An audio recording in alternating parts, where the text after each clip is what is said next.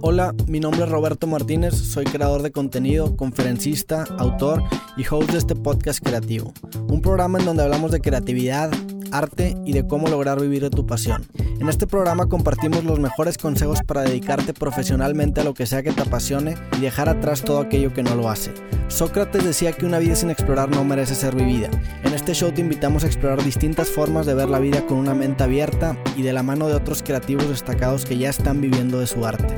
Creativo no solamente es un podcast, creativo es un estilo de vida. Comenzamos. ¿Qué ha habido gente? ¿Cómo están? Bienvenidos al capítulo 60 de Creativo. Es un gusto para mí estar de vuelta. El día de hoy tengo un invitado especial que tenía mucho de conocerlo, pero nunca nos habíamos visto en persona hasta ahorita. Germán Neudert. Así es. Lo dije bien, güey. Sí, sí, sí, sí, todo bien. ¿Cómo estás, güey? Muy bien, ¿y usted? También he estado muy bien. Digo, está raro que me hables de usted, y no me tienes que hablar de usted. Ok. Este, ¿cómo andas? ¿Por qué vienes a Monterrey, güey? ¿Qué andas haciendo por acá? Ah, estoy, pues, durante todo este año he armado una serie de talleres mm, para racilla que le guste los videos musicales, más que nada como para directores, fotógrafos, pequeños productores. Y el título de mi taller es Videos musicales de bajo presupuesto, que es la manera en la que empecé con, con mi productora, ¿no? Neuderts, junto con mis hermanos. Y voy por varias partes de la República así tal cual enseñando mi proceso, ¿no? De, pues, cómo, cómo hacemos los videos musicales, cómo, cómo, cómo hacerlos chingón, ¿no? Sin tener el gran presupuesto. Digo, ahorita tal vez ya estoy haciendo videos con bastante presupuesto, pero ¿cómo empezamos, no? Así tal cual. Para la gente que no te conoce, güey, tú te dedicas a hacer, bueno, desde, hace mucho tiempo haces cortometrajes y videos, pero ahorita estás haciendo muchos videos musicales. Ahorita full videos musicales es lo que ha salido. Eh, no hemos parado, ya tenemos como casi dos años y medio sin dejar de tener trabajo constante o cola de trabajo. hacemos un video, ya tenemos dos videos en cola, ¿no? Y pues sí, me siento como bastante afortunado en este momento de mi vida. Hiciste para la gente que nos está escuchando los videos de Ed Maverick, el de Fuentes de Ortiz y el de Acurrucar y otros dos más, pero sí, básicamente con los empezamos con Eddie, así es. Y también acabo de sacar uno con Little Jesus, sí. que se llama Gracias por nada. Gracias por nada, exactamente. ¿Cómo, cómo fue el proceso de involucrarte en los videos de música, güey? O sea, ¿cómo, ¿cuál fue el primero o cómo empezó? Pues, no, no, sé, no puedo decir cuál fue el primero porque a fin de cuentas no, no, no recuerdo todos los que he hecho, pero sí recuerdo que antes hacíamos nosotros nuestra música, ¿no? Porque nos gustaban los videos musicales no sé, como a principios de YouTube como 2009, 2010, que salían los, las personas así como rapeando, por así decirlo, y hacían como sus propios videos con su propia música. Tal cual así empezamos y fuimos experimentando y experimentando. ¿Tú, y... ¿Tú, hacías la música o lo hacía tu hermano? Al, principio lo hacía yo y luego Carl empezó a ayudar y luego otro compa llamado Germán Ballesteros, un músico súper chingón de, de Hermosillo, nos empezó a ayudar a nosotros. Y luego empezamos a hacerle videos a canciones que nos gustaban y le pedíamos permiso a los artistas y pues ninguno nos dijo que no nunca, ¿no? Y luego empezaron a venir los artistas por sí solos. O sea, nosotros empezamos, ¿no? Sin que nadie nos dijera nada. Y ahorita es como que, hey, queremos un video de ustedes, ¿no? Así, así empezamos y así llegamos hasta donde estamos ahorita. ¿Y, tú estudiaste algo que tiene que ver con cine? No, ni madre. Fue puro autodidacta. Ajá. empezaste con Matricida. Así es, con el, con el canal de YouTube. Ahí subíamos todo, desde los cortometrajes, los documentales, los, no sé, los sketches, no, los videos musicales, las animaciones, todo, todo lo subíamos ahí. Y se puede decir que como la vena más fuerte o el elemento más fuerte que teníamos eran los videos musicales, ¿no? Era lo que más veía la gente. Pues no es lo que más veía, pero lo que más nos divertía. No, o sea, como que realmente le echábamos coco, nos tardábamos semanas, a veces hasta meses haciendo uno, editándolo, ¿no? Y pues terminó siendo lo que nos estamos dedicando ahorita, ¿no? Pero, pero eso sí, hay que ser, quiero ser muy claro, ¿no? Nosotros hacemos videos musicales como si hiciéramos cine. Son cortometrajes musicales. Eso es lo, es lo que, así, así me gusta llamarlos a mí, son, son nuestros filmes, ¿no? Son nuestros cortos de 3, 4 minutos, a veces a 5 minutos, pero son, no son así como con el lenguaje de video musical, ¿no? Al menos no video musical tradicional, ¿no? Sí, no, es, sí te entiendo, güey. Es, es también lo que, este, lo que siento que también hace como León Larrey con su proyecto solista, ¿no? Por ejemplo, tiene una canción llamada Fin de Semana que es como un cortometraje de que van a- es, es- ese mismo estilo de contar una historia que no necesariamente tiene que ver con la canción, pero le da como que otro significado. Mira, me, gusta mucho que, que cites a León porque yo a ese vato, al menos artísticamente hablando, lo respeto bastante, ya que es un güey, la neta, cero huevón. No, es un güey que siempre está buscando más, más y más y más. Y creo que el hecho de que esté tan vigente después de tantos años, ¿no? O sea, está vigente con Zoe, está vigente como solista, pues es una persona trabajada, ¿no? Es una Sí. persona acá, trucha y true, por así decirlo, ¿no? Y eso se me hace bien chido. Y sí, como tú lo dices, este vato lo que hace son como cortometrajes, ¿no? Con su, con su música, con su proyecto como solista. Y, y, y- y dices tú, tal vez no tiene tanto que ver con la historia o con la canción, pero sí es un complemento de, Claro. ¿no? O sea, como que la, la obra la termina como expandiendo. Y eso es lo que siempre procuramos hacer nosotros, ¿no? O lo- siempre que escribo algo es yo pensando, ah, ¿cómo puedo mejorar esto? ¿Cómo puedo complementarlo? ¿Cómo puedo mm, alargar la experiencia, por así decirlo, ¿no? De, de la, de la música. Sí, es darle, darle otra dimensión a la canción. Exactamente. No opacarla, Sí. no, sino que así que nutrir al artista, ¿no? Y que se sienta que es nuestro, ¿no? Sí. Bien importante eso.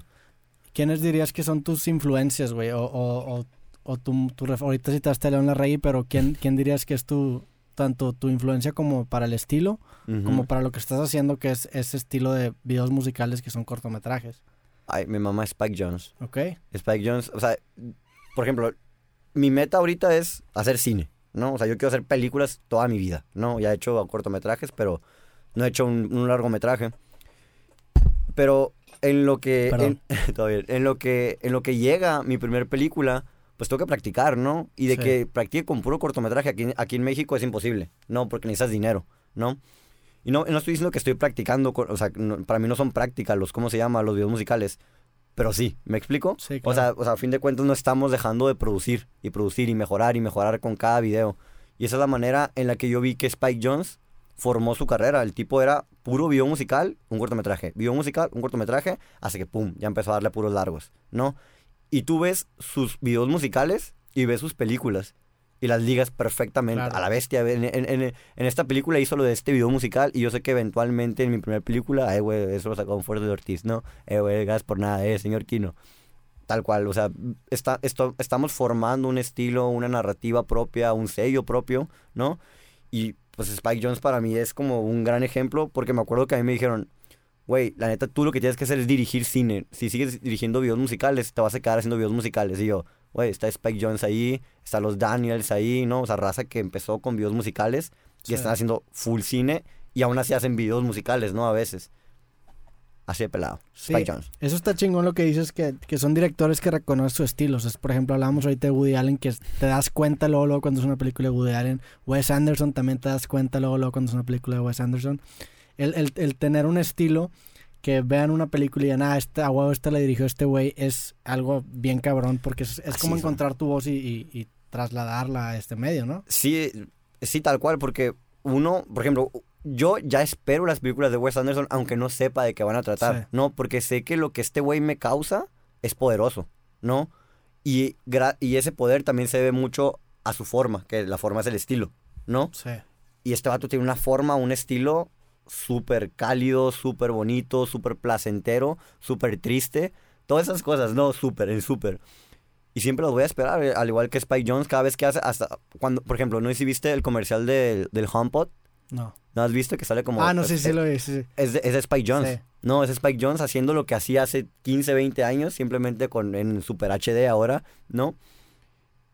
Y me, o sea, eso es lo que quiero yo también, o sea, formar iconicidad, ¿no? Con lo que hacemos nosotros, potencia.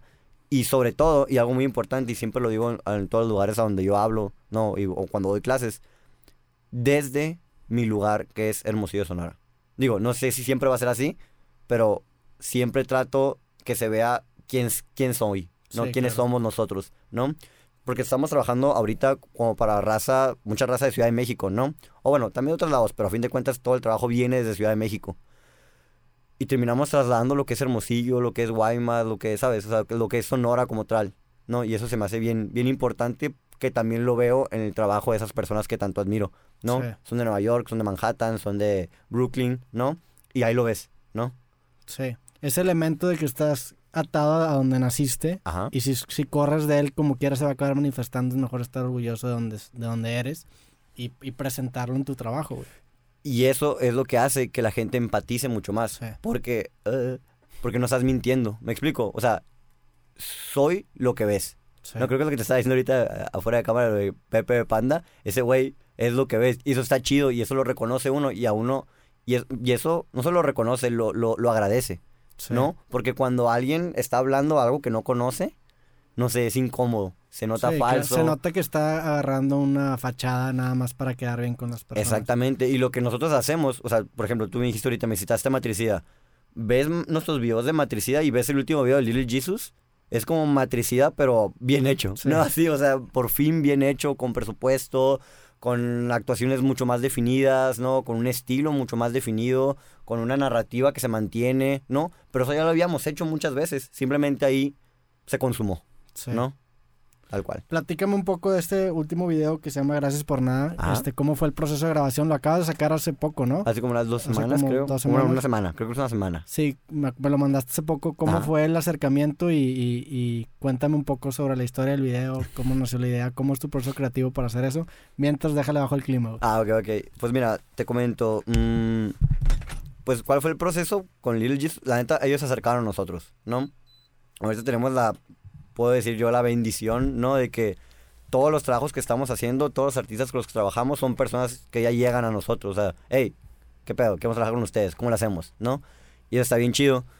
Y la neta, algo que agradezco muchísimo de todos los grupos y cada vez agradezco más porque cada vez son como artistas como que tienen como más, son más grandes, que tienen ya definido muchas cosas, es que llegan y nos dicen, sobres, hagan lo que quieran, ¿no? Sí. Y eso a nosotros es como a la bestia, sí, ¿sabes? O sea, es- yo siempre lo agradezco, ¿no? O sea, no sé para quién terminamos trabajando el año que viene, pero para los que trabajamos este año nos dijeron eso, ¿no? Y ese tipo de cosas hace que todo esté como, to- todo se po- potencialice, Sí. ¿no? O sea, somos, no- nos dan, nos dan libertad, fin, ¿no? Evi- Evidentemente también tenemos como ciertas cosas que no se pueden hacer, ¿no? Porque no van con el grupo o con la canción. Pero bueno, esa libertad siempre la agradezco. Y te comento, o sea, ¿quieres que te comente qué va el video? ¿Así, tal cual? o Pues cómo- no, o- comenta cómo, cómo fue, o sea, el, el- creo, quiero saber cómo funciona a lo mejor, la, cómo se surge la idea, tú la escribes, tienes un equipo que te ayuda a escribirla y cómo se realiza después. Pues checa, mm, en Eudarts yo guionizo, ¿no? Hago todo el guion acá y boom, así de que hago como una conceptualización de qué colores, qué me hace sentir, todo ese tipo de cosas. Y luego hago como un, un storyboard, ¿no? No hago como uno, hago un storyboard tal cual así, o sea, en el cual timeo, ya estoy editando el video y lo presento ahí internamente, ¿no? Lo rebotamos, siempre lo rebotamos. Los demás Neudart siempre me ayudan a mejorar todo. o sea, ¿Cuánto- ¿Cuántos son en el equipo? Así, de planta, Wenzel, Kenneth y yo, ¿no? Wenzel, productor, ¿no? Kenneth, fotógrafo y diseñador, y pues yo, director. ¿Son tus hermanos, tus primos o...? Ah, mis herma- mi, hermano me- yo- mi hermano mayor, o sea, el primero, somos cuatro, ¿no? Ah, En la familia. En la familia somos cuatro, ¿no? Wenzel, Herman, Kenneth y Carl, ¿no? Así, en ese orden, ¿no? Wenzel, productor, yo director, Kenneth, eh, fotógrafo, y pues Carl es músico. A veces, él inició con nosotros, pero ahorita está con su carrera musical de señor Kino. Y bueno, eh, somos nosotros tres, Kenneth, Wenzel y yo. Y... ¿Qué estaba diciendo? Me fue el pedo. que hacías tú el storyboard? Ah, hago el storyboard. ellos? Estos vatos lo rebotan conmigo porque a fin de cuentas todos somos artistas, nos dedicamos a lo que nos dediquemos en el proceso en el que estemos, todos tienen esa sensibilidad artística súper importante para eso, lo cual agradezco un chingo de que ellos sean mis hermanos y que estén conmigo siempre y que sean tan sinceros, ¿no? Nos peleamos, todo eso, debatimos, mejoramos la idea, la presentamos, la aprueban, nunca nos han dicho que no, nunca en la vida nos han dicho que no, neta, eso está, eso, eh, eso a mí me da un chingo de confianza, ¿no? Porque la raza realmente confía en nosotros. Y aun cuando nos dicen que no, siempre terminamos mejorando lo que, lo que terminamos, lo que les presentamos, ¿no? Lo que aprueban ellos.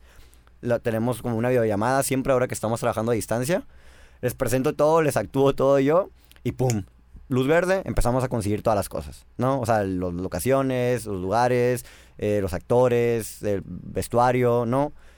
Cosa un tanto como a veces podría decirse como complicado en Sonora, en Hermosillo, ya que no hay como una industria audiovisual formada como si lo hay evidentemente en Ciudad de México, no sé si lo hay acá en Monterrey y en Guadalajara, que son como las otras metrópolis donde veo que producen muchas cosas. Sí. Y así le damos, neta, tal cual. O sea, es un rollo súper desgastante física y mentalmente y espiritualmente. Pero están saliendo las cosas y creo que si están saliendo es porque lo estamos llevando muy bien, estamos teniendo un proceso del cual yo me siento muy orgulloso, ¿no? De trabajo, que nos está funcionando, o sea, nosotros en nuestra trinchera, en Sonora, estamos haciendo cosas que, o sea, nos está contratando gente que normal, normalmente contrata gente de Ciudad de México, Sí. voltean para allá y nos envían el trabajo para allá, ¿no? Las obras y todo eso. Y eso a mí, a la bestia, eso para mí es como, me da más confianza, me da más gasolina. Recuerdo alguna vez haber escuchado en un podcast tuyo que tú decías que si te iba bien, esa madre como que alimentaba, no puedo decir que tu ego, pero sí tu confianza y hacías todavía mejor las cosas. Sí. Y era como una bolita que se iba dando. Así me siento ahorita. Me siento como poderoso, me siento así como, ¿sabes? Sí, es un feedback loop positivo en el sentido de que si ganas te da más confianza para volver a ganar. Macizo. Y hay- el del- creo que lo saqué de Jordan Peterson que decía eso, que el el güey sacó, un libro- el güey sacó un libro que decía que los ganadores estaban... Era más probable que los ganadores volvieran a ganar a que los perdedores volvieran a ganar, porque el ganador ya se cree... El hecho de que tú tengas la confianza en ti mismo Ujú. te da más posibilidades de ganar. básicamente. Macizo. Y eso, y eso, y creo que eso muchos lo, lo notan los demás artistas que, que confían en nosotros, que van con nosotros. Porque de verdad, lo que presento, me desvivo por ello. Sí. O sea, creo que se nota, ¿no?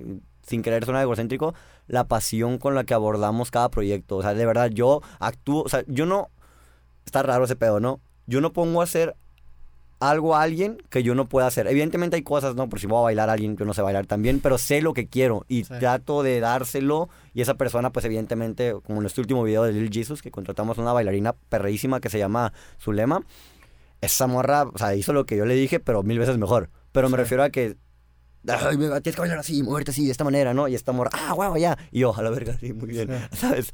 A eso me refiero. Y, y bueno, ese es mi proceso, ¿no? Creo que lo, lo expliqué. ¿Sí? Sí, ¿Sí, sí, se entendió? Sí. Sí. Disculpa. Y internamente, ¿tú eres el hermano más grande, el más No. chico, el en medio? El segundo, así soy como, si fuera mal como el del medio, yo sería Riz. Ok. Así, más fácil, ¿no? Sí. Y no, o sea, ¿cómo es el proceso de trabajar con tus hermanos, güey? ¿No acaban hasta la madre los tres, los cuatro de los otros tres, güey? Pues mira, cada vez es menos desgastante. Cada vez fluye más, cada vez está más chingón. Digo, somos jóvenes, según yo, todos, ¿no? Yo tengo 26, el mayor tiene 28, luego el sigue 24. Creo que yo, creo que somos jóvenes para lo que estamos haciendo y, y cómo lo estamos haciendo.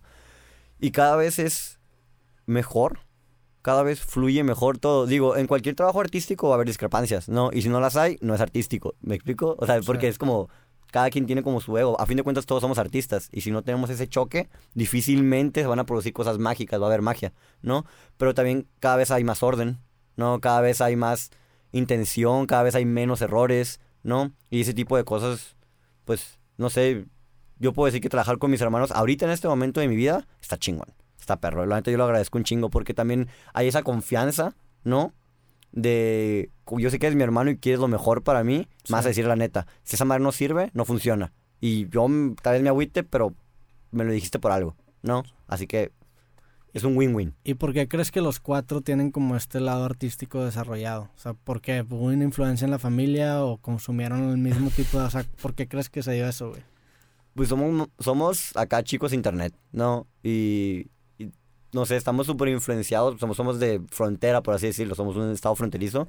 Estamos influenciados así por todo lo gringo, ¿no? O sea, que mamá South Park, Los Simpsons, ¿no? Un chingo de anime, un chingo de caricaturas. Veíamos muchas películas y pues nos dejaron ser nuestros padres.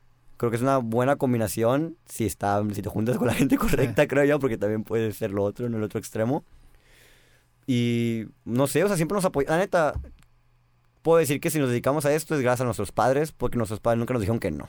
Sí. No, y eso, tú sabes que aquí en México es raro eso, ¿no? Si quieres dedicar al arte, es como, no, mi hijo tiene algo seguro. Digo, evidentemente est- estaban preocupados, todo eso, pero nos dejaron ser, nos apoyaron con todo lo que pudieron. Tuvi- pu- ya neta, yo admito que tuvimos esas facilidades de nunca sufrir hambre, ¿no? Y ya Sí. con eso le ganamos a la mayoría de México, porque la es cierto, ¿no? Som- somos privilegiados en ese sentido y, y nos apoyaron, la neta. Así, nos- nuestros- tanto nuestros amigos como nuestra familia siempre nos han dicho sí a todo. Y eso está bien perro. Hablando de ese tema, platica un poco del cortometraje que sacaste de, de las rancheras. Este, A ver, tiene que ver con esto, ¿no? Tiene Sí. que ver con la aprobación de tus papás para la hora de dedicarte a un proyecto re- creativo. cuéntame cómo surgió la inspiración, ¿es algo real? O sea, ¿es, es algo ficticio? ¿O qué quisiste hacer con eso, güey? ¿Qué quisieron hacer con eso? Pues eh, dije, si va a ser mi primer cortometraje serio, tiene que ser algo que realmente me importe y me duela, ¿no? ¿Y qué es lo que me duele? Pues esta relación, ¿no? Por así decirlo, tal vez un poco fragmentada o, o, o, difícil, ¿no? Digo, en el norte, pues tú también desde el norte. No sé exactamente cómo sean acá, pero allá los hombres es difícil que digan, te quiero, al menos los de antes, ¿no? Ahorita ya como que la gente es mucho más sensible, así como yo, que puedo decir te amo, te quiero, te adoro, ¿no? Sí.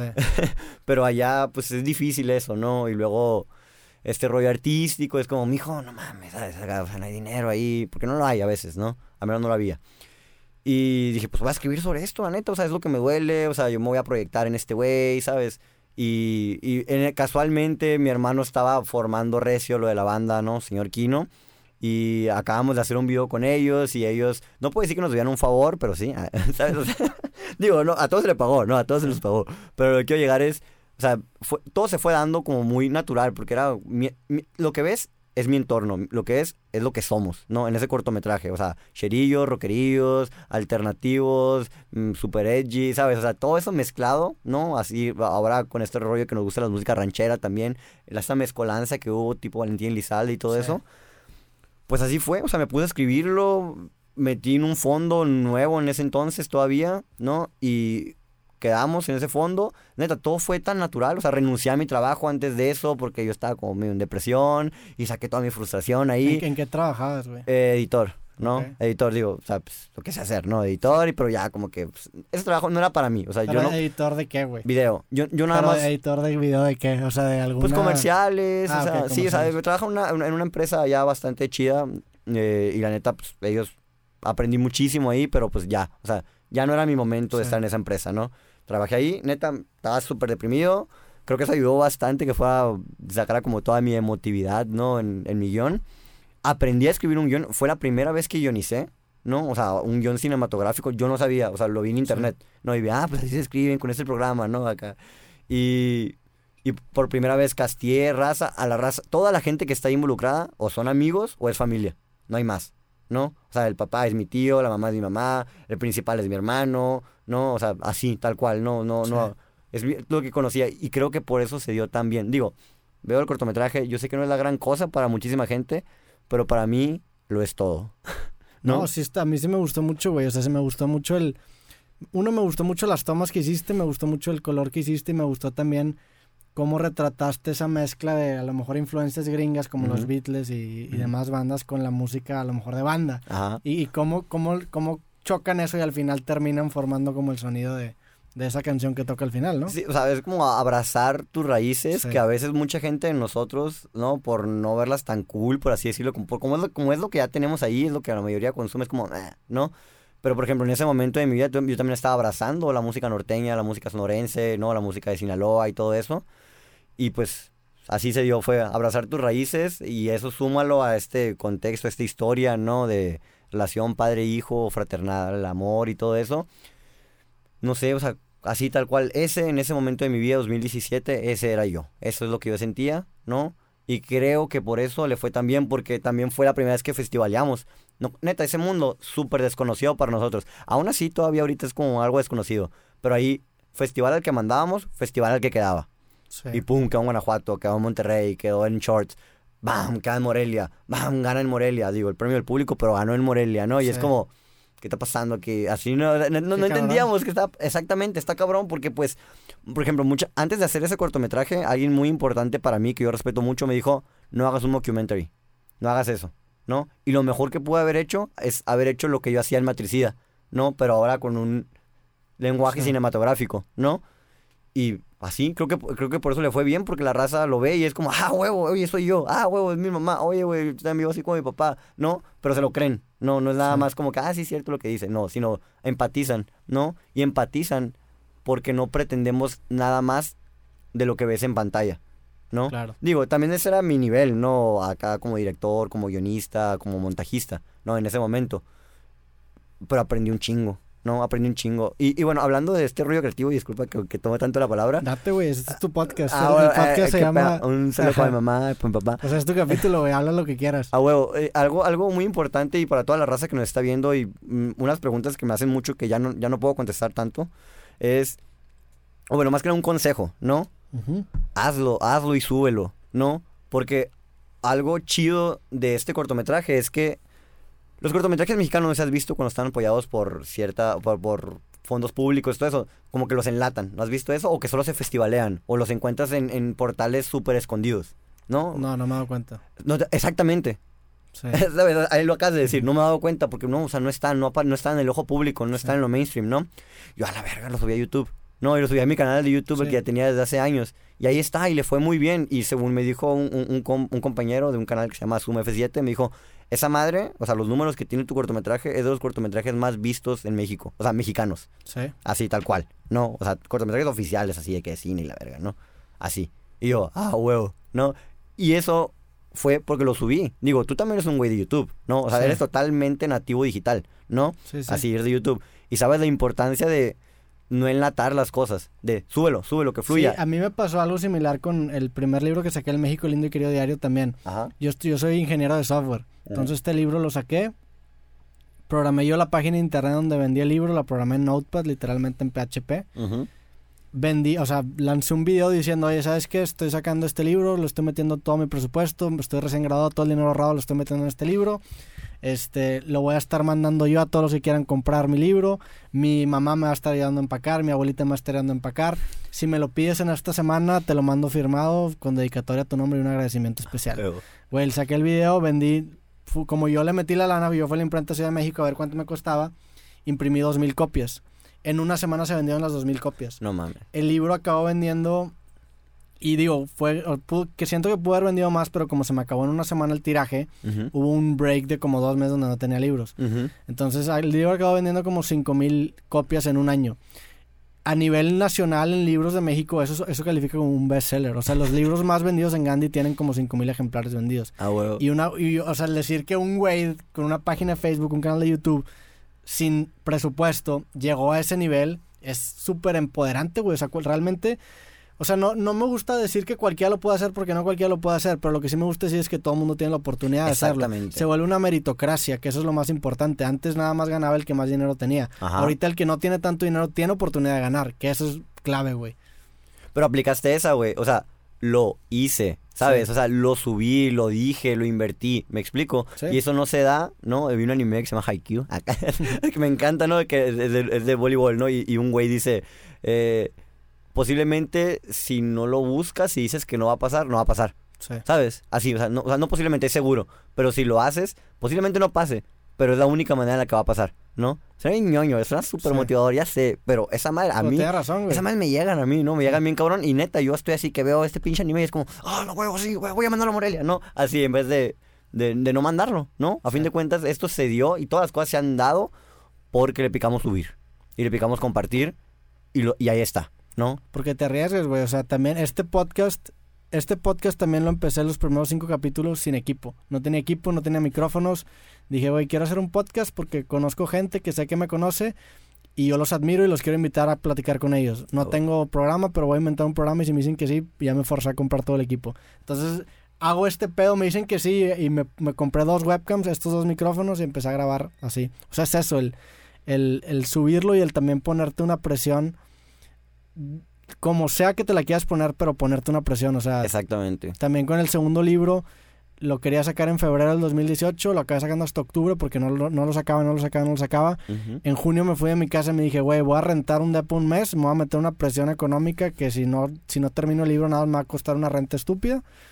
Y ese- esa presión a mí me funcionó para terminar el libro. O sea, es, es eso, sí, arriesgate, dale con lo que tienes y, y ve qué pasa después. güey. Y chécate eso, lo que tú haces, esa me, se me hace bien cabrón, y he hablado con varios amigos sobre eso. Te pones como candaditos, ¿no? O sea, como ciertos candados o, o, o- o acá te pones acá la- el puño de si no lo hago de esta manera va a ser un putazo, ¿sabes? Así. Y esas madres, según yo, te hacen más creativo. Porque, Sí. eres- porque lo haces porque lo haces, ¿sabes? Y eso no, no lo vas a hacer por hacerlo. Lo vas a hacer bien, ¿no? Lo quieres hacer bien. Y eso se me hace bien, bien importante porque mucha gente no hace, ¿no? Porque dice, lo voy a hacer mal. Pues sí, todos lo hacemos mal al principio. Hazlo y luego el segundo borrador, tercer borrador, cuarto borrador. Eso es lo que terminan publicando los más chingones. Lo que tú ves en pantalla, por ejemplo, hablando de cine, ¿no? Que es el tema que más podría decir Sí. que domino, o según yo, ¿no?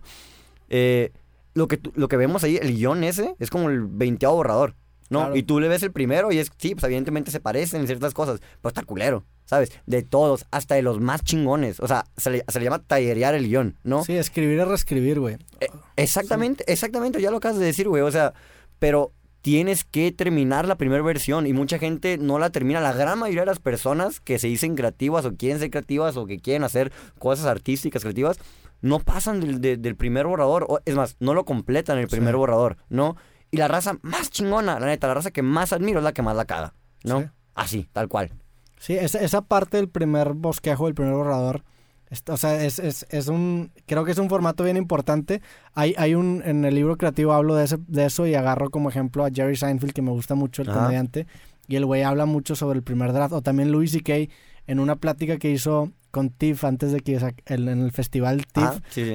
Cuando iba a sacar su película que no sacó, que no viste, güey, que está muy buena, le hicieron una entrevista y el güey habla de eso. El vato dice que como que hay algo romántico en anotar una idea en una servilleta sucia. Y tiene razón, güey. El formato del bosquejo es un formato bien bonito porque a lo mejor no es perfecto, pero sí resalta lo más importante. Es como una canción, cuando talareas la, la, la melodía, aunque no estás tocando todo el todos los, los instrumentos, ya más o menos sabes cómo va porque estás resaltando lo esencial. Eso creo que puede hacer el bosquejo. O Stephen King, güey. Stephen King dice que él para hacer el primer draft de su libro, o sea, como deadline, dos meses. En dos meses tengo que tener el primer draft. Entonces sacar eso al principio, güey, al principio te va a salir mierda. O sea, es como abrir una llave y al principio sale agua café y agua sucia, pero eventualmente va a salir agua limpia. Exactamente. Simplemente dejarlo fluir y tampoco esperarte a estar inspirado, güey. Sí. Sacar el primer bosquejo a la chingada. Por ejemplo, yo, yo, yo, eh, hablando de, por ejemplo, aquí creativo y la madre, ¿cuál es mi proceso creativo? Y lo acabas de decir ahorita, lo que dice Luis C.K. de ah, güey, algo romántico en escribir en una servilleta sucia. Para mí lo romántico es escribir a mano en mi cuaderno de ideas, ¿no? O sea, un cuaderno solo de cosas así y dibujos, ¿no? O sea, como que mezclo las dos cosas. Porque, mm, no sé, o sea, y, y- y- y veo, por ejemplo, el- el- las cosas que hace Guillermo del Toro, ¿no? Ves a Guillermo del Toro, sus películas súper pasadas, plásticas y la verga, pero ves su, su cuadernillo, ¿no? De anotaciones. Digo, está finísimo lo que hace él y cómo lo hace, pero lo hace a mano todo, Sí. ¿no? Y yo no puedo guionizar si no hago mi primer bosquejo a mano, ¿no? Todo, todo lo tengo que hacer a mano en una hoja blanca, no puede ser de rayas. Ah, Está raro. Sí. o sea, Pues está bien, güey, o Estoy sea, medio sociópata, ¿no? Pero Así. cada quien se cree las puñetas que le convienen, güey. Exacto. ¿Por qué? Porque pues es lo que he hecho toda mi vida, desde que estoy bebé, de dibujado en hojas, ¿no? Y así es como yo saco mi frustración y todo eso, mis sentimientos, ¿no? A fin de cuentas me dedico a eso, a Sí. sentir, ¿no? Y siempre guionizo absolutamente todo. Siempre es acá de que, ¿qué me es? Es, por ejemplo, un video musical, ¿no? Hablando a- aquí, ¿no? Lo que he hecho últimamente. Primero pongo sentimientos, real, así, escribo sentimientos, ¿no? Así. Y pongo felicidad, chill, tristeza, nostalgia, so- sollozo, algo así, ¿no? Y luego pongo colores, amarillo, algo cálido, ¿no? O, no sé, azul, así, porque está muy frío este pedo, eh, ah, eh, algo triste. Y así me voy, tas, tas, tas, tas, tas. Y luego hago como un guion, así como una escaleta, ¿no? De que tiene que pasar, principio, final y todo ese pedo acá, ¿no? Aristotélico. Y... Y ya, después ya puedo pasarlo a, a- a digital. Si no hago eso, lo digital es shit para mí. Sí. ¿Sabes? No puedo, no puedo, no, no, no, no se me da, ¿no? Y. Y así. Sí, tienes tu procesito, yo también tengo el mío. O sea, yo, por ejemplo, Ajá. Mis libros, los capítulos, primero los anoto en mi celular. Yo soy más digital que tú, pero por ejemplo, no puedo escribir un libro en esa computadora. Lo tengo que escribir en mi laptop porque el formato de la laptop se me hace más íntimo y más chiquito. Y eso a mí me, me- como me abraza y me invita a escribir mejor. Aquí en esta computadora con la pantalla más grande reviso o leo o imprimo mi libro y después lo leo. Pero para escribirlo tengo que escribir en la laptop. O sea, también tengo como que mis perks y mis cositas que te hacen sentir como... Que yo sé que sean, a lo mejor son supersticiones, son pendejadas, pero si te hacen sentir de cierta, de cierta manera funcionan. Vato, no es superstición ni nada de eso. Al contrario, o sea, por ejemplo, eso es lo que nos hace creer la escuela. Yo no soy antiescuela, al contrario, me hubiera encantado estudiar cine, ¿no? Cosa que, o sea, en una escuela, ¿no? Cosa que ya lo estoy haciendo por mi lado, pero no en una escuela. Pero la escuela, ah, no sé, yo tengo un pedote con la escuela. Yo la escuela, no puedo decir que la odié, pero sí fue como, tú sabes, ¿no? Sí. Cabalazos ahí, ¿no? Disculpen. Bueno, a lo que quiero llegar es, ahí la mentalidad que nos impregnan a todos los mexicanos desde niños es, solo así se hacen las cosas. Sí. Y si lo haces de otra manera, eres un freak. Güey, no mames. el chiste es hacerlo como uno se sienta cómodo, porque a fin de cuentas lo que ven, ¿no? Eh, eh, Es el resultado, ¿no? El resultado es lo más importante, ¿no? Sí. A fin, al menos en lo que yo estoy haciendo últimamente, ¿no? A ti no te debe importar, ¿no? Cómo hago las cosas. Lo que te importa es que, lo, que el resultado sea potente, efectivo, ¿no? Que sea emotivo, que, que, que, que hay una impronta perra, ¿no? Con la raza. Y, y lo demás viene sobrando, ¿no? Y entre más rápido abrazas es- esos procesos que mucha gente puede decir que son freaks, que nos enseñan que están mal o que son supersticiones, ¿no? Como estás diciendo tú ahorita. No digo que eso pienses tú, ¿no? Mucha gente sí. Entre más rápido abraces eso, a la verga. Tu, tu vida se va a aligerar bien, cabrón, ¿no? O sea, tus procesos se van a ser más efectivos y todo, todo va a fluir. Y también es desarrollar tu intuición, o sea, tener una confianza en lo que tú estás haciendo y cagarla. O sea, si sabes que la vas, o sea, si a lo mejor la gente te dice que lo hagas de cierta manera, tú dices, no, pues yo lo quiero hacer de otra manera y la cagas, no pasa nada, ya te diste cuenta porque esa manera no funcionó y estás avanzando, te quitaste un peso encima. Creo que desarrollar o confiar en tu intuición es algo bien importante y bien cabrón porque es lo único que tienes. Si no tienes una intuición fuerte o no estás parado en lo que tú piensas y simplemente estás cayendo en lo que te dice algo más una autoridad, entonces no eres tú, no tienes tú una identidad, güey. Vas a depender de alguien más para hacer las cosas. Eh, eh, Exacto. Digo, por ejemplo, yo ahorita estaba teniendo una conversación con un, con un amigo que también es director y me dijo, güey, a ti lo que te falta es un asistente de dirección para todas sus producciones. Y yo le dije, pues sí, sí me falta, pero, pero ¿por qué me lo dices? Y me dijo, güey, porque tienes que ver, tú cuando diriges tienes que ver la pantalla. Y yo, no, ¿sabes? O sea, por- esa, esa es una escuela, ¿no? Sí. Y es la escuela más popular de todas, la del director, tiene que ver lo que está viendo la pantalla. Muy respetable, bien respetable. Pero yo no puedo, güey. O sea, de verdad, yo confío. Además de que confío bien cabrón en Kenneth, en mi fotógrafo, yo sé que este vato va a sacar lo mejor siempre, ¿no? Ya, ya, siempre le doy como check, ¿no? A lo que hace. Ah, pero lo que quiero llegar, yo tengo que irme con el actor y "Ah, tienes que hacer esto. Y uh", cuando no está saliendo, ¿no? O sea, cuando, cuando tal vez las cosas no están fluyendo del todo, porque trabajo mucho con no actores, ¿no? Sí. Yo sé dirigir. Lo que más sé dirigir yo son no actores. Y cuando me ponen actores, fluye bien chido, ¿no? Pero cuando ponen no actores, moldeo. Y cómo es la manera en la que yo moldeo, lo hago. Sí. ¿Me explico? Necesito que hagas esto. Uh, Te enojes así de esta manera, te mueves de esta manera, ¿no? Que brinques, te tires. Yo hago todo, ¿no? Todo lo tengo que hacer yo. Y así funciono, ¿no? Y en el momento en el que me dijo esto, este compa, me quedé como, "Ah, lo entiendo, pero no. Pero no, no- es para no es mí. para mí. exactamente. Exactamente. Sí, sí, sí, sí. Y, y- y- disculpa, y eso es mi intuición. O sea, mi intuición me dice que lo que estoy haciendo, aunque todos los demás lo hagan de otra manera, está bien. ¿Por qué? Porque el resultado es efectivo. Sí, así plasmas tu estilo. Sí, vi, vi un detrás de cámaras del video de, de Fuentes de Ortiz y Ah, del de ok. Curucar. Y sí vi eso que le decías de que, güey, abrázala. Así te caes tú enfrente. ¿Qué, qué, tan, ¿Qué tan difícil es de- dirigir a personas no actores? Pues, mira, chécate esto. Más que difícil, o sea, es, es- es- sí, sí es difícil. No, o sea, bueno, es que depende, ¿no? Mira, por ejemplo, yo siempre trato de tener un cast individual que no tiene nada que ver con los artistas.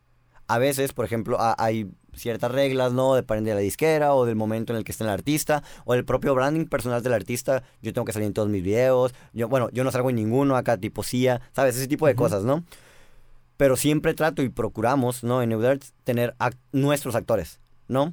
Y nosotros casteamos dependiendo de la personalidad del personaje y del actor. O sea, como que machen. ¿Para Sí. qué? Para que no actúen. ¿Me explico? Sí, sí. O sea, si el vato es un loco, vamos a castear a un güey que sabemos que está medio locochón. Pero sobre todo, y eso me hace bien importante, la mirada. O sea, no sé si notas, si has visto en nuestros videos, son personajes mudos, ¿no? Sí. Y son... Siempre es como súper expresivos. Más que nada, pero la expresividad... Hay, hay un dicho que dice, el cine empieza en la mirada. sí. ¿no? Y, si, y, y, y, y tú ves, por ejemplo, los actores más acá, más chingón, más populares, ¿no? Brad Pitt, pinche mirada perra. DiCaprio, a la verga, ¿no? Te cagas, ¿no? O sea, Jake Gyllenhaal, ojos de loco, ¿no? Y por Sí. eso lo ponen acá como personajes bien maníacos. Y le queda y fluye súper chido. Mucha gente puede decir, hace el mismo papel y todo eso. No es el mismo papel, tal vez es la misma personalidad, pero es por su mirada, o sea, la mirada lo dice todo. Y siempre trato de castear, tratamos de castear, eh, pues no actores que ya tengan esa mirada, ¿no? Si necesitamos una mirada pasiva, pues alguien así, ¿no? El personaje es pasivo. Si necesitamos un loco que tenga los ojos así, o cosas que pueda hacer ese tipo de cosas. Eso es lo que el- el- es, es lo más importante de dirigir un actor, es, es castear a la gente correcta. Porque, por ejemplo, a veces pasa, no sé si has visto tú en, en el cine mexicano, que hacen así películas super indies y dicen, no, que no actores y la madre, y, la... y los ves y no actúan ni una papa. Porque los ponen a hacer cosas, a decir cosas que ellos no dirían, a moverse como ellos no se deberían de mover, ¿no? Pero dicen, ah, es que no son actores, ah, por eso se les perdona que actúen mal. Ni vergas, no. Agarra gente que te va a dar lo que, lo que necesita tu personaje, ¿no? Y eso es lo que hacemos. Y por ejemplo, cuando me toca a veces, ay, ¿no? Cuando me toca eh, dirigir eh, a los artistas, escribimos los, ¿cómo se llama? Los personajes pensando en el artista. ¿Por qué? Para que no se vea incómodo y todo eso. Por ejemplo, te pongo un ejemplo muy claro, ¿no? Que es con Eddie, con, con, con, con Eduardo, con Ed Maverick. Este güey, este vato, pues es, es tranqui, ¿sabes? O sea, es un güey como introvertido, es un güey hiper lindo, súper sencillo, súper al chile. Tiene una mirada, ¿no? Él tiene una mirada, ¿no? Y él, o sea, él normalmente en su diario es acá como tranquilón, no, no hay como nada que digas tú, este vato se mueve de tal manera, ¿no? Pero cuando agarra la, la guitarra ese vato, ala, te cagas. O sea, es un monstruo. No, ese vato acá, pinche estrellota, ¿no? Y en el video de Fuentes Ortiz, está tranqui todo el video, agarra la guitarra. Saca caricaturescamente, ¿no? Exactamente, sí, exactamente. Digo, es parte de nuestro estilo, ¿no? Sí, sí, pero, pero, pero, pero, pero, o sea, y tú notas que ese güey tiene porte para tocar la guitarra, ¿sabes? O sea, y su voz y todo así, la manera en la que la agarra, la mirada en la que baja la mirada triste y todo eso. Escribimos eso pensando en la actitud de él. ¿no? Sí. Porque antes de eso lo habíamos conocido y todo eso, eh, qué onda, eh, a ver, ya lo vamos calando más o menos para dónde va este vato. Y chingón, o sea, le queda como anillo al dedo ese personaje a este vato, ¿no? Eso está bien chingón lo que dices porque creo que lo que estás haciendo es, en lugar de poner como excusa tu limitación de no tengo actores, estás aprovechando esa limitación y dices, bueno, sabes que si no, si no tengo actores, vamos a escribirle un diálogo a esa persona para que no tenga que actuar, güey. Exactamente. Y eso te da una complejidad bien cabrón. Y aparte, te, de cierta manera, te hace que te enfoques en lo más importante que es qué quieres decir o la historia. O sea, estás aprovechando tus limitaciones para, de cierta manera, liberarte. Hay una cita de Stravinsky que dice, entre más me limito, más me libero. O sea, si ya sabes que tienes estas limitaciones, ¿por qué no las presento como si lo hubiera hecho adrede? ¿Me explico?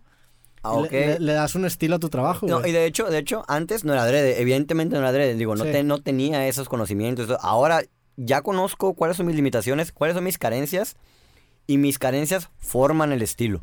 ¿Sabes? Exactamente. O sea, bueno, no puedo decir mis carencias, las carencias en general, ¿no? La verdad es que cada vez tengo, tenemos menos carencias de presupuesto, menos carencias de muchas cosas, ¿no? Pero esas carencias se quedaron como nuestro estilo, aunque no tengamos esas carencias, ¿me explico? Sí. O sea, el hecho de que usemos, eh, por ejemplo, en cierto momento de nuestras vidas, no- en nuestra productora no teníamos luces, ¿no? Hace mucho tiempo, ¿no? Por ende, grabamos mucho en, en- en exteriores. Y eso se volvió nuestro estilo. Digo, ahorita ya, ¿no? Rentamos chido todo eso, ¿no? Pero lo que quiero llegar es... Y mucha gente era como, ah, qué exteriores tan perros, ah, la bestia. Y así aprendimos a escautear, cabrón. ¿Me explico? Sí. O sea, así que no era como un set.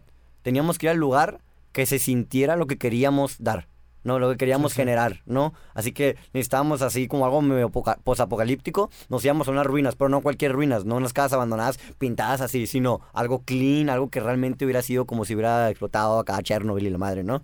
Un ejemplo muy claro, eh, no sé si viste el video de Ponte Punk de los Blenders. Sí. Ah, bueno, pues las bases y todo eso, que son como ruinas, acá como tipo clean, así, tipo caballeros del zodiaco en Atenas, ¿no? Ese tipo de cosillas, Sí. ¿no? Pero hermosillenses, ¿no? Y así, y así nos vamos, pum, pum, pum. Y esas carencias fueron las que hicieron que potencializaran, ¿no? Nuestro estilo, Sí. así. ¿Cómo, cómo fue el, el acercamiento especialmente con, con Ed Maverick que hiciste un video doble? O sea, un video para dos canciones que era una misma historia. ¿Cómo Ajá. fue eso? ¿Por qué te dio tanta confianza? ¿Se conocían de antes o cómo fue ese acercamiento, güey? No, eh, de hecho, él, él conoció primero, creo que a señor Kino, y luego conoció a Matricida, ¿no? Y ya, pues el vato creo que pues, se volvió fan de señor Kino, y luego este vato creo que hizo un coro, un coro, un cover de señor Kino, la de Verde Pastel. Fue un putazo, y luego empezó, o sea, fue un putazo su música también. Luego se camarió a Carly, ¿no? A Carl, a Carl, Carl, Carl, mi hermanito. Y, y así tal cual, o sea, este vato firmó con una disquera y le dijeron, oye, ¿con qué quieres hacer un video? Que se camarió, güey. Cam- cam- camarada, camarada, Ah, pues, así. ah, se hizo exacta- compa, se hizo hizo- compa. ah, se hizo compa, exactamente. Bueno, se hizo compa de Carly. Y así le dijeron, oye, ¿cuál, qué, qué, ¿a quién quieres tú? ¿Con quién quieres grabar? Ah, quiero grabar con Neudert, mi primer video, ¿no? Mis primeros dos videos, ¿no? Y pum. Y nosotros, le- o sea, ya llegaron las dos canciones y fue como, oye, podríamos crear una historia así como tipo capítulos en el cual una, una pareja está como fragmentándose un poco, ¿no? Y ahí como que lo están intentando en el primer video y en el segundo video ya se rompe, ¿no? Y el mood de la canción se daba para eso, ¿no? ¿Y dónde lo vamos a hacer? En un lugar así en el cual los vamos a dejar solos a ellos, ¿no? Para que nada más enfocarnos en narrar y que se sienta lo que están sintiendo ellos dos, de, de se acercan, se alejan, se acercan, se alejan, se van, ¿no? Y todo ese tipo de cosas. Y, y pues lo tomó muy bien él, o sea, confió bastante en nosotros y creo que el hecho de que haya confiado significa que lo hicimos bien, ¿no? Sí, Así, eso fue. Estoy simplificando mucho las cosas, ¿no? Y sí yo sé. obviamente. Pero, pero, pero eso fue, o sea, a fin de cuentas, confió chido en nosotros y la verdad es que esos videos nos ayudaron muchísimo también a tener mucho más confianza, exposición. Y después de esos videos hicimos otros dos videos para él, o sea, no sé, e- eso solo para mí quiere decir que estamos haciendo bien las cosas, ¿no? Claro. Platíqueme un poco ahora, ahora de, de, de señor Kino, güey. ¿Cómo, cómo, ¿Cómo fue el... O sea, cómo fue ese, ese proceso de empezar a hacer videos para la banda en la que tocaba, en la que toca tu hermano? Ajá. Y, y cómo cambió eso tu, tu... O sea, ahora te dedicas a esto y también cómo cambiaron sus- tus videos a su música. O sea, ¿cómo fue esa relación entre, entre tus videos y la música de estos? güeyes? Ok, pues mira, chequen. Nació el señor Kino, ¿no? Eh, Caro y eh, sus amigos, Carolina, Sofía, que fueron las, las- Ellos iniciaron señor Kino y luego ya empezó a, a- El punto es que cuando dijeron, vamos a hacer una canción, vamos a grabar en estudio y vamos a lanzarnos bien, ¿no? Les dijimos, bueno, pues lo hacemos nosotros. o sea, era- es más, ni siquiera lo dijimos. Fue como, ah, ya sabíamos que lo íbamos a hacer porque era como que lo que hacíamos, ¿no? Se dio natural. Porque nosotros, porque Kenneth hizo el branding, ¿no? O sea, Neudarch hizo el branding del señor Kino, hacíamos las fotos, los grabábamos así en los conciertos, los cubríamos, y fue como, ya vamos a hacer el primer video, bueno, pues entonces ah, pues vamos a hacerlo, ¿no? Lo hicimos sin nada, ¿no? O sea, tengo que admitirlo, lo hicimos sin nada ese video. Eh, la cámara prestada, ¿no? Nos dieron raite a la playa, o sea, neta, no, de verdad, o sea, nos quedamos en la casa de la prima lejana del actor principal, ¿no? Neta, una locura. Nos canceló una actriz y, terminé, y, mi novia terminó entrando como una de las actrices, ¿no? Una noche antes. Eh, y funcionó por primera vez en mi vida. Sentí que lo que escribí es lo que se ve. Lo que quería hacer sentir es lo que se ve, ¿no? Digo, es un video de hace dos años y medio, pero, o sea, eso es lo primero. O sea, yo dije, vi este video y me quedé, ah, huevo. Digo, sus carencias, tenía en la sus cabeza, errores. sí. Di- lo esencial está en ese video. Lo que siente la raza cuando lo ve, porque me lo comentaban. Decía, ah, huevo, sí, por fin, ¿no? O sea, me cuajé, exacto. Ahí me sentí por primera vez, acá dije, di- te lo juro, por primera vez en mi vida dije, a la bestia, qué bien. Me sentí bien con mi Sí. trabajo, me sentí orgulloso, ¿no? Digo, siempre tengo peros. Y creo que quien no tenga peros con su trabajo, la neta, quien se conforme, es bien peligroso conformarse, ¿no? Esa madre te mata creativamente. A lo que quiero llegar. Ahí por primera vez fue como a huevo, ¿no? Nos cuajamos, todo bien, estuvo chingón. Y luego esa madre hizo que, que los contactaran en, en un festival llamado Coachella. No, solo tenían un video. Y esa madre fue como, verga, neta, o sea, con estos tres pesos estaban llegando Sí, para allá la, la banda, esta pequeña banda, ¿no? O sea, como, está pequeña, ¿no? Y luego, pues, sacaron un segundo disco, hicimos dos videos más, como mejorando lo que habíamos hecho. Digo, creo que en el primer a segundo video hay un mundo de diferencia. Y luego el tercer video es como un power up, ¿no? Cabrón, el de LSD, ¿no? En el cual confiaron y dimos, neta, nos morimos, nos deshidratamos, vomitamos. Neta, muchas cosas que no se ven en ese video, ¿no? Y eso a ellos, quiero pensar, pues les- ayudó bastante, ¿no? O sea, a fin de cuentas, parte del... o sea, además de que su música, que es lo principal, está para mí, ¿no? Yo como Germán Neuder, digo, a mí me gusta la música del señor Kino. Los videos musicales llamaban la atención porque normalmente una banda, si no está padrinada, mexicana, están bien culeros sus videos, ¿no? Sí. digo, se notan esas carencias, pero Sí. no solo carencias de producción, sino carencias narrativas, De, fo- de- de fondo, sí. de fondo, así, o sea, que es un video que hacen para pegar, ¿no? O sea, no es un video que hacen porque, porque hay amor. Porque ¿no? tienen una visión de expresar algo con el video. sí. Y no, y yo digo que tal vez no, que, no, que no lo tengan, pero creo que tal vez no tienen el norte, ¿no? O sea, yo creo que ahí estuvo bien que en ese momento de nuestras vidas, ¿no? Nosotros que ya estábamos empezando ya a sentarnos como Neuderts, llegáramos e hiciéramos esos videos, ¿no? Porque también a nosotros nos ayudaron bastante esos videos. Sí, claro. Y, y pues sí, o sea, evidentemente eso ayudó a formar, ¿no? En ellos cierta imagen, cierto, que, que les ayudó bastante, ¿no? Ahorita ya están, ellos acaban de trabajar con otra directora, ¿no? Que creo que en dos semanas o una semana sale su nuevo video. Están haciendo otras cosas ya, ¿no? O sea, como que ya terminó esa relación de trabajo, porque eso fue, ¿no? Fue una relación de trabajo, win-win los dos. A, a los dos nos ayudó bastante, digo, también fuimos a Coachella, ¿no? Sí. Eso estuvo bien perro, ¿no? Fuimos a cubrirlos y nos divertimos. Vi, vi a Justin Bieber. ¿no? Eh, ¿Qué más? ¿Qué más te puedo decir? Pues eso, o sea, fue, fue una relación artística y a veces como que me tripeaba porque me quedaba, ¿esto es normal? No, o sea, esto que está pasando de que nosotros somos la casa productora, bueno, somos artistas visuales, ellos son artistas eh, musicales, músicos, ¿no? Ujú. Así, eh, sonoros, ¿no? Artistas sonoros. Eh, y luego, no sé, o sea, me ponía a ver documentales así como de bandas acá, tipo Led Zeppelin, los Beatles y todo. eh, este vato, ¿cómo se llama? El, eh, Bob Dylan, ¿no? Y veía que los que hacían los videos era ah, el primo de una amiga, ¿no? Y que camareaban y que pisteaban mucho así, ¿no? Que fumaban marihuana juntos, ¿no? Y era como, ¿ahora qué? O sea, y, y hacían como estas alianzas, ¿no? Durante años, Sí. ¿no? Y, y esta persona que hacía los videos también era quien hacía el diseño gráfico, o sea, ¿sabes? Que hacía los stencils. así se crean las escenas en los, en los, en las ciudades. Normalmente hay un grupo de personas que se llevaban o eran familiares y empiezan a, a hacer arte juntos y empiezan a subir a la escena del- Y checa eso. de la ciudad. lo que está diciendo, escena, ¿sabes? Creo que en cierto momento se formó una escena en Hermosillo. No sé si Sí. tú lo sentiste desde Sí, acá. a ¿no? eso, eso iba la pregunta. Ah, ok, chécate. O sea, porque también hicimos videos para Sgt. Papers, que uno de los de Sgt. Papers, que a mí me encanta esa banda, es de las mejores para mí todo el pinche mundo. hicimos ese video y es el, el, el, el- el vocalista, el guitarrista, es el productor de Señor Kino, ¿no? Eh, Felipe, el manager también, ¿no? Y le hicimos el video y fue como, ahí, pum, subimos de nivel bien cabrón también. Luego hicimos uno para los cretinos desleales, no sé si los conozcas a ellos.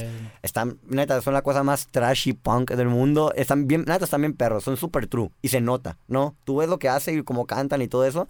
Están bien perros, ¿no?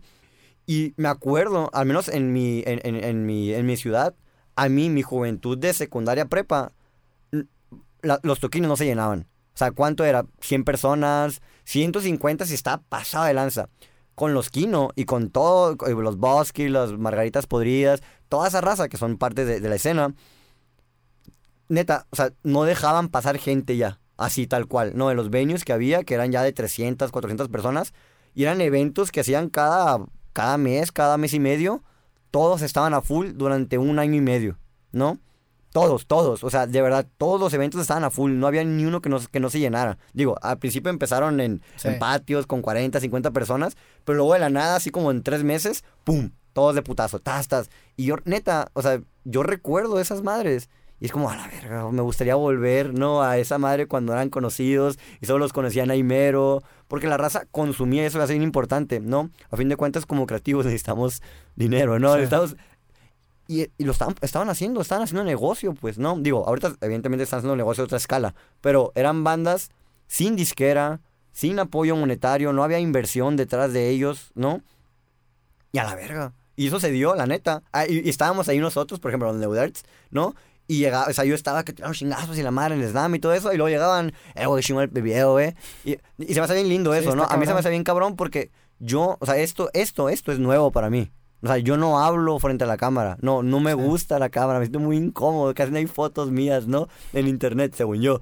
Cada vez hay más, ¿no? Porque, hace- porque hacemos más cosas. Pero esto, ah, se me hace bien incómodo, ¿no? Disculpa, perdón. No, no, no es Ah, nada personal. A mí tampoco no, no me encanta, pero ya lo Ajá. superé, güey. Ah, Ok, ok, bueno, yo estoy en proceso todavía de sentirme más cómodo con mi persona. Bueno, a lo que quiero llegar es, eso, es, eso era nuevo para mí. Y es más, ni siquiera salía yo en los videos, no salían las fotos ni nada, solo salía mi nombre. Y la gente me buscaba en internet. Y esos mismos chicos, que también muchos de ellos también eran raza, es raza que quiere hacer cosas, güey, perro, chingón. Y se me hacía bien padre porque era como... O sea, no, no, no era como ese fanatismo raro, incómodo, medio cringy de, eh, güey, te amo y la verga". Sí, No, era- sino era como respeto. Que me inspiraste, güey. Qué chingón lo que estás haciendo. Y esa me encanta a mí porque llega alguien, güey, cuando llega un morrillo o una chica, así de, oye, güey, chingón tu trabajo. Yo, ah, güey, ¿qué te gustó? O sea, como que trato como de sacar plática y todo eso, ¿no? Y, y, y no sé, o sea, todo eso se dio. Se dio poco a poco. Me acuerdo que mucha gente decía que sentían que era como una avanzada regia nueva, sonorense. Eh, le pu- creo que ahorita tiene un nombre, Onda Sonora. Creo que la están llamando. Hay un festival que se llama Onda Sonora, ¿no? Muy Ok. chido. Para que vayan todos en marzo, en Hermosillo. Y, es par- y parte de esa onda sonora va a estar en ese festival. Y, y, y no sé, o sea, es la manera en la que la, la nombraban en Vice, la nombraban así en, en distintos portales de música. Y como te digo, había gente que llegaba y decía, güey, esta madre me recuerda que era la- así, así empezó la avanzada regia. Digo, Sí. según yo, la avanzada regia luego tuvo inversión, ca- inversión cabrona, ¿no? Sí, empezaron con bandas aquí locales en ¿Cuál, Monterrey. cuál fue de que Pues era zurdo, era zurdo, Panda al final, Ajá. este, Control Machete, Jumbo. Jumbo, División Minúscula. Kinky. División Minúscula son de Matamoros. Pero también Ah, vivían, vi- pero vivían en Monterrey, estaban Ah, en. Monterrey. Ajá. Este, Kinky también son de aquí de Monterrey, sí. Ajá. O sea, sí, así. Pues, eh, eh, esas más, todo el mundo las recuerda, ¿sabes? Pero según yo también fue, digo, tuvieron dinero de disqueras, no sé, la neta no sé qué pedo, la neta yo, no- yo, no, yo no pues entiendo. al, al, pri- al principio no, al- y después obviamente hubo una inversión Ujú. bien fuerte y todas sacaron en, en Major Labels. No, major sí, labels. no, y estuvo, estuvo chido eso. Pero a lo que quiero llegar es. Eso se dio como en mini allá, sin inversión. Qué loco, Sí. ¿verdad? O sea, a mí ese tipo de cosas me hacen sentir como a la bestia. Lo que hacemos es relevante. Y no solo para nosotros. O sea, no solo nosotros nos estamos beneficiando. Quienes se benefician también la ciudad. Y eso se me hace bien cabrón como artistas, que tu, que tu ciudad se beneficie de lo que haces. Una, los pones en el mapa en ese sentido. Porque hay mucha gente que decía, ah, sí, me acuerdo que en los 80s, en los 90s había tales bandas. Sí, pero pues ahí se quedaron, me explico, con todo respeto. Ah, Yo no las conozco, ¿no? Lo que, lo que yo estoy viendo es que la raza que va conociendo música, los nuevos jóvenes y todo eso, conocen lo que estamos haciendo, lo que se está haciendo, ¿no?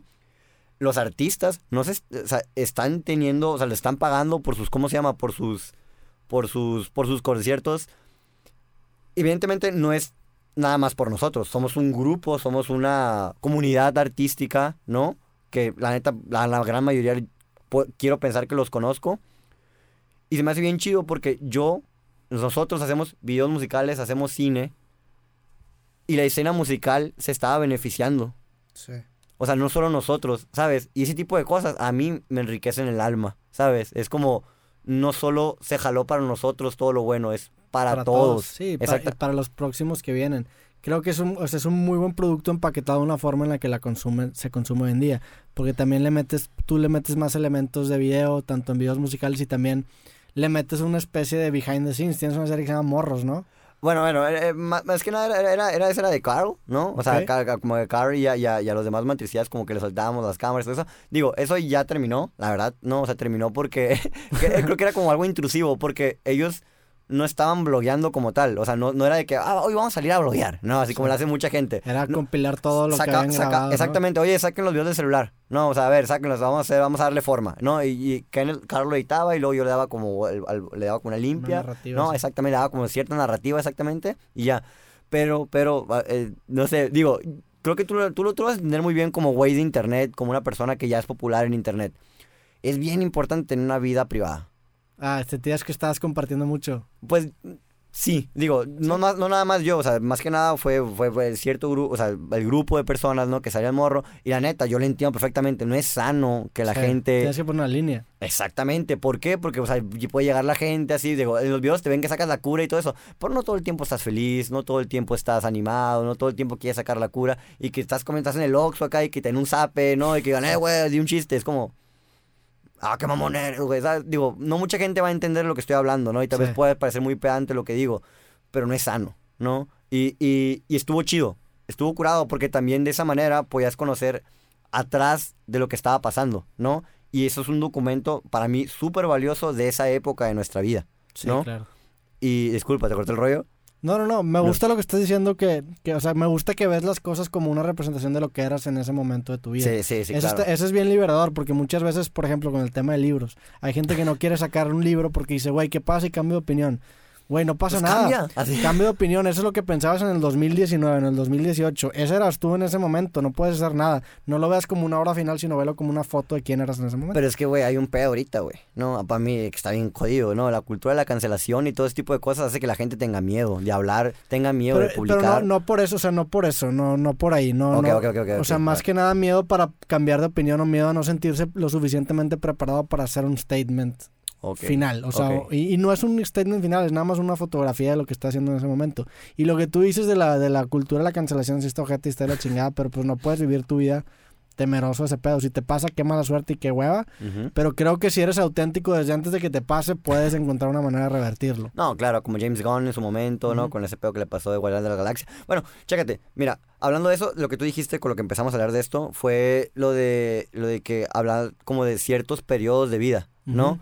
Porque hay mucha gente que le da como cringe, ¿no? Al menos a nosotros que somos digi- totalmente digitales, lo que hizo. Y lo termina como borrando, ¿no? Ese tipo de cosas. Neta, yo adoro la incomodidad en mi vida. Yo adoro tener matricida y ver lo que se hace 10 años, que ya casi cumple 10 años el canal.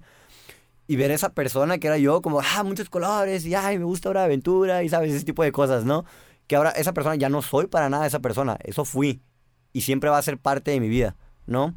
Y me encanta ese historial que hay de mi trabajo y de mi obra, de nuestra obra, ¿no? Me encanta verlo de nuevo y decir, ah, huevo, me acuerdo cuando hacía esas cosas, a huevo, me acuerdo. Y a veces me tripea un chorro porque hago algo que según yo estoy, no puedo decir que inventando, pero sí haciendo, no sé, como algo fresco en mi vida, así que, ah, voy a poner esa toma. Y luego me doy cuenta que hace 15 años lo hice, Sí. ¿no? Cuando estaba niño en calzones en mi cuarto, con mis hermanos, ¿no?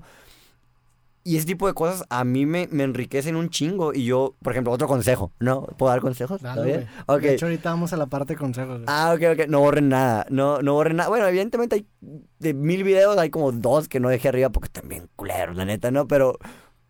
Pero. o sea, Está culero. No, neta, están bien culeros, güey, así. Pero lo que son culeros. Pero el hecho de dejar ahí las cosas que me dan cringe y todo eso. Me. Por empezar, me dan chamba. ¿Sabes? Sí. Te voy a- te voy a contar un, un ejemplo muy claro de algo. Pues no- que tal vez no me dio chamba, pero sí me dio mucha confianza y nos puso en el mapa de ciertas personas, ciertas empresas que a fin de cuentas nosotros necesitamos, ¿no? Esa inversión de esas empresas, ¿no? Algunos, ¿no? Eh, el show de Carlo Vicas. Sí. Bueno, el show de Carl fue un web show que hicimos, seis capítulos, grabamos... Que ahí fue cuando te empezaste, o sea, que ahí fue cuando, te, cuando hacías eso. No, es que, no, es que tuviste el show de Car, pero así una cosa que hicimos que era de que Car iba hablando frente a la cámara y le pusimos el show de Car. No, luego esa madre no nos sirvió para agarrar de confianza y hacer un show ya, o sea, de que según esto un show bien, ¿no? O sea, fue hace como tres años. ¿Ok? Pero, o sea, y, la neta, o sea, de que yo le invertí mi dinero, lo que ganaba en la casa productora que dije que trabajaba, neta, todo se me iba y ta, lo chupaba, ¿no? Nos íbamos, grabamos durante seis meses, ¿no? Ese, ese, ese show. eh, todos los fines de semana, porque todos estudiaban, todos estábamos jóvenes, yo estaba en la universidad todavía, ¿no? Bueno, no, no sé. X, a lo que quiero llegar, todos los demás sí, ¿no? Eh, y sacamos seis capítulos. Y la neta, evidentemente, no puedo decir que es un proyecto fallido, ¿no? No fue viral, no fue nada de eso, pero aprendimos un chingo. Por eso yo puedo decir que no fue fallido, porque aprendí, ¿no? Y, y digo, no está chido decir que un proyecto no es, no es exitoso por el número de visitas, güey. Eh, Exactamente, eh, eh, me- ahí lo aprendí, me explico, Sí. porque yo era como que, ay, ¿por qué me esforcé Si no te tanto?" lleva la chingada eventualmente. O sea, eh, y te lo digo, si te basas esa como tu única métrica, te va a llevar la chingada. Pues sí, exactamente, o sea, la, la popularidad en cuanto a vistas no, no, no significa calidad, digo, vean nuestros youtubers principales, ¿no? Bueno, para mí, en mi opinión, no, vean los youtubers principales, mm, no, Sí. para mí no es calidad de eso, no, no, no es nada de eso, solo son personas muy constantes, no todos, no todos, no, ya saben quiénes son. A que quiero llegar, ¿no? Perdón, tengo que, a veces soy como muy sí, político, dale, ¿no? no hay pedo. Eh, esta madre, o sea, este, este show, sacamos el primer capítulo, o sea, hicimos un, ¿cómo se llama? Un, un piloto, ¿no? Ujú. Y luego fue como, ah, ya sabemos por dónde no ir. Y luego le empezamos a dar recio, ¿no? Lo grabamos todo. Sacamos el primer capítulo, tracas, ¿no? En la mañana. Hola, hablamos de Cartoon Network Latino, ¿no? Y es como... Así, ¿sabes? Es como yo, güey, qué pedo, ¿no? No, pues vimos esa madre del show de... ¿Qué es el show de Car? Así, no, o sea, así tal cual acá. Oigan, pues es que sentimos que tanto su estética como su... Su vibra, ¿no? Su... su exactamente así, ya sabes, ¿no? Su, su, su onda, ¿no? Sí. encaja muy bien con la del canal. Yo me quedé a la verga. Evidentemente encaja bien. Yo soy un güey Cartoon Network, ¿no? Nickelodeon, Cartoon, todo ese pedo, ¿no? Y este vato, y estos vatos acá de que, no, pues, eh, armen algo, eh, tienen un piloto de algo, ¿no? Así, un guion, algo, ¿no? Y ya, el punto es que lo escribí, neta, me lo votaron, estaba bien culero, la neta, ¿no? O sea, ¿No te ¿puedes decir? gustó? No, no, a mí sí, en su momento me gustaba, yo confiaba en él, no, era lo que era, ese era mi nivel en ese momento. Y esos güeyes, ah, no, por ahí no, no, y ya, pues, se fue esa oportunidad. Se terminó el show de Carl, oigan, somos Cartoon Network, oigan, tiren otro, así, ¿no? Digo, y tampoco funcionó, ¿no? Digo, también ahí aprendí el, el, el, el hecho de no hiperemocionarme cada vez que una major llega y me dice, oye, güey, mm, eh, está chido lo que haces, qué pedo, ¿no? Ya como que, porque ya, ya han llegado varios, ¿no? Han llegado varias cosas así. Sí. Eh, Muchos no se han concretado, los que sí, sí se han concretado, pues ya los viste, el Jesus, Ed Maverick, el señor Kino y todo ese tipo de cosas. A lo que quiero llegar, el show de Carl, eso que mucha gente, a mucha gente ahorita le da cringe, o, o a- algunas cosas que me dan cringe a mí, fueron mi primera oportunidad de un Cartoon Network. ¿Me explico? Que todavía se quedó una oportunidad, porque a fin de cuentas no se concretó nada. Pero para mí eso vale un chingo, güey. O Sí, sea, claro. o sea, era eh, irme a grabar con mis amigos, ¿no? Y con mi familia los fines de semana al parque, al monte, ¿no? Hacer, guionizar, porque guionizaba, o sea, ahí fue mis primeros guiones. No tal vez, no como guiones, según yo estaban chingones. No sabía, la neta no sabía escribir guiones. Yo escribía como se supone que, según yo sabía que era, ¿no? Y llegó Cartoon Network y luego llegaron otras marcas y llegaron ese tipo de cosas y me quedé como a la bestia, o sea, lo que según yo hacía mal, resulta que es lo que está bien. Pues lo que trata de sobresalir, güey. O sea, eso es lo importante, es...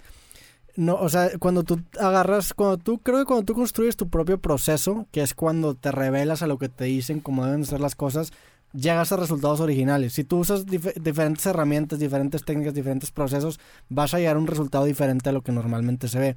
Y el resaltar es lo más importante. O sea, resaltar es mucho mejor que perfeccionar lo que ya existe. Porque si a ti te gusta, por ejemplo, Blink y quieres ser una banda como Blink, la gente no te va a escuchar porque ya está Blink. O sea, ¿por qué voy a gastar un- una curva de aprendizaje en meterme a la historia o a la discografía de tu banda cuando ya tengo una que cumple ese, ese apetito. Si me estás dando algo nuevo que yo no tengo cómo reemplazarte, me dan interés y me dan ganas de llegar a eso. Y eso se logra cuando tú puedes desarrollar tu propio proceso, güey. Y eso hace que tu obra perdure, Sí. porque no se pierde en el mar de, de cosas similares, ¿no? O sea, evidentemente si llegó Cartoon Network es porque vio que nos gustaba la aventura, es porque tomamos, ¿no? Cosas de Hora de Aventura, pero también tomamos de Kablam y tomamos de 31 minutos, ¿no? Y tomamos de, de ¿dónde más? Del mundo de Big Man, ¿no? El show de Carl, ¿no? Eso hicimos. Sí. Pero, y, y la raza que le gustaba eso, viene a nosotros, pero yo, pero no es Kablam. No es 31 minutos, no es el mundo de Big Man, no es, ¿sabes? No es Hora de Aventura, es otra cosa, ¿no? Sí. O sea, porque mucha gente dice, no, güey, ¿tú qué piensas de basarte? Güey, no mames, el ser humano aprende copiando. No, eso lo dijo un güey que se llama Raúl Treviño, no sé si lo vi, que es un ilustrador mexicano. Ahora es una verga y dice, güey, la neta, eh, entre más rápido admites que, o sea, entiendes que el ser humano aprende a hablar copiando, aprende a caminar copiando y todo ese tipo de cosas, más van a entender que los procesos creativos también empezamos copiando y luego lo vamos formando con nuestras vivencias, con nuestros sentimientos, porque no todos somos, o sea, no hay nadie igual a otro. Sí, ¿No? y, y también es, como tú dices, agarré de que hablan de 31 minutos de varias influencias. O sea, el, el- el hecho de sumar muchas influencias hacen que no sea un... O sea, no me acuerdo quién dijo eso, pues sale en el libro Still Like an Artist Ajá. de Austin Kleon que dice que si copias a uno solo es plagiar, si Ajá. copias a mucho es inspirarte. Y es eso. A fin de cuentas, tú no eres la suma de tus inspiraciones, tú eres la suma de tus inspiraciones más tu interpretación de ella. Y esa interpretación es algo bien personal que no se puede reemplazar. O sea, hay un, hay una. Normalmente hay, hay, hay un. En el nuevo libro que estoy haciendo ahorita hay un Ajá. capítulo que se llama La ansiedad de la influencia. Y es precisamente eso. Tú consumes cosas que te gustan y eso te genera una, una ansiedad porque tú dices, madre, está bien chido eso y creo que yo lo podría adaptar y hacer y tomar. Entonces eso te genera una ansiedad de que quieres producir o crear algo. Ajá. Creo que es eso, canalizar esa ansiedad que dices, güey, qué chingón está que hicieron esto en este programa. Yo lo puedo hacer siendo de Hermosillo, con lo que yo tengo, lo puedo aplicar de cierta manera y esa influencia es canalizable. Es eso, güey. Eh, Güey, no mames, estás muy bien, concuerdo Ah, contigo. bueno. no, tal cual, güey, no, me, me gusta, digo, me gusta hablar con alguien como tú, güey, porque, ah, no sé, o sea, no tienes como estos, eh, no sé, tabúes así que nos forman de, eh, las cosas tienen que ser así y si no haces de esa manera, no eres purista, así de fácil, es la manera en la que yo te puedo definir y la que puedo definir también a mi gente, ¿no? A, a los demás Neuderts, a todas las personas que, que admiro. Por ejemplo, ahorita estábamos hablando de, de Ari Aster, ¿no? El director de, de, de la Hereditary y de la Midsommar, ¿no? Ese güey está haciendo terror burdo, ¿no? Así está raro ese pedo, ¿no? Sí. Pero es un terror, es un terror psicológico. Le quitó todos los screamers, ¿no? A, a- a- a- ¿cómo se llama? A- al, al terror, porque ahorita el terror es. No, ah, la morra así, ¿no? O sea, ya sabes, ¿no? Y este güey es acá de que te, te- lo que se supone que te van a dar no te lo da, ¿no? Sí. Y luego le mete como ironía y luego una, una puesta en cámara súper, no, súper jodona y luego no le da tanta importancia a veces a la música y es pura interpretación y luego pura música y se- no sé, me, Juega con su medio, güey. Güey, pero el vato está haciendo lo que se supone que no tiene que hacer, me explico. O sea, y, y, y, y, y también este vato, ¿cómo se llama? Jordan Peele también está igual, están, el, el- tú sabes, ¿no? O sea, sí se crean formatos, güey. ¿Cómo se creó el videoblog? Rompiendo la, la ley de no hagas cortes a continuidad. Así, así salió el blog. O sea, ese es el ejemplo más claro y es un formato que ahorita predomina en internet haciendo exactamente lo que no podías hacer. Cortar en continuidad. Cortar cuando estás en la misma toma, güey. Hacer los jump cuts. Es eso, güey. O sea, es- eso no... norm- digo, normalmente hay un... Hay un Hegel decía que todo funciona como un péndulo. Todo es una tesis. Eventualmente llegas a un punto en donde ya estás hasta la madre de la tesis y sale una antítesis. Regresas y luego se crea una síntesis que comulga la tesis y la antítesis y después esa síntesis se vuelve la tesis. O sea, es un péndulo que va constantemente avanzando en zigzag para arriba. Oye, tú, tú estudiaste, yo no. Digo, eso digo, no- digo, yo, lo, yo, yo lo digo, o sea, tú lo dices con la- como formalmente, ¿no? O sea, ya con las palabras, ¿no? Adecuadas. Pero intuitivamente tiene sentido, güey. Exactamente, digo, yo lo digo como, "Eh, y no sabes, y tú, tú, tú le das forma, ¿no? Es, ah, está chido esto, está curado. Pero bueno, eh, y, y- y eso me gusta porque, por ejemplo, hay mucha gente que como yo no estudió, no, no, no tuvo la, estudiar cine aquí a la verga, ¿sabes? Sí. Es, es, es becados o personas que viven en las ciudades, ¿no? Por ejemplo, en Ciudad de México, que es donde están la mayoría de las escuelas de cine, ¿no? Porque, para, por ejemplo, yo, para estudiar cine, eh, tengo que pagar renta allá, ¿me explico? O sea, y, y- y estudiar cine es una carrera full time, ¿no? Así que no puedo trabajar, no puedo generar ingresos, así que me lo tienen que pagar, Sí. ¿no? Así que, o sea, ya sabes, ¿no? Va subiendo el nivel socioeconómico de las personas que pueden estudiar cine y todo eso. Así que son pocas las personas que pueden estudiar cine en México, ¿no? Y esas personas que no estudiamos cine, pero que estamos haciendo cine o que, o que, o, o que queremos hacer cine, evidentemente no somos puristas, ¿no? O sea, Sí, somos... claro, no somos puede ser purista. no podemos ser puristas porque eso. no sabemos. De verdad, no, no tenemos idea de lo que estamos haciendo, al menos cuando empezamos, ¿no? Algunas personas también, aun cuando ya están consagradas, no, no saben algunas teorías, ¿no? Así súper específicas o bien fundamentadas, súper fundamentadas que ves en primer semestre cuando estás haciendo el CUEC, ¿no? Y es yo- neta, escucha hablar a Tar- a Tarantino, ¿no? Cuando habla sobre, sobre, el, sobre el guion y todo eso. El güey es un güey formado, o sea, sé que también está como medio romántica la idea, ¿no? Y son muchas cosas más. Pero güey es un, form- es un güey formado por VHS, ¿no? Así aprendió a escribir, ¿sabes? Al igual que, o sea, yo soy un güey formado en YouTube y en torrents, ¿sabes? O sea, la, la neta, ¿no? O sea, es- e- eso soy ahorita. Y como yo, hay miles de jóvenes iguales. Y eso no está mal, ¿saben? O sea, hacer las cosas así no está mal porque lo haces o no lo haces, ¿no? Y clavarte con la idea de no sé una cosa, a la verga, ¿no? Sí. A la verga, no. ¿Esa madre qué? Pues no, o sea, no sabes, hazla, cágala. Ya la cagaste, que te digan que la cagaste, reconócelo, hazlo otra vez, cágala de nuevo, hasta que lo hagas bien, ¿no? Esa es la única manera en la que yo sé trabajar, ¿no? Y esa manera, ¿no? Porque, por ejemplo, cuando fui a los festivales, te voy a decir, neta, algo que a mí me marcó, cabrón, y esa madre me dio un chingo de confianza, ¿no?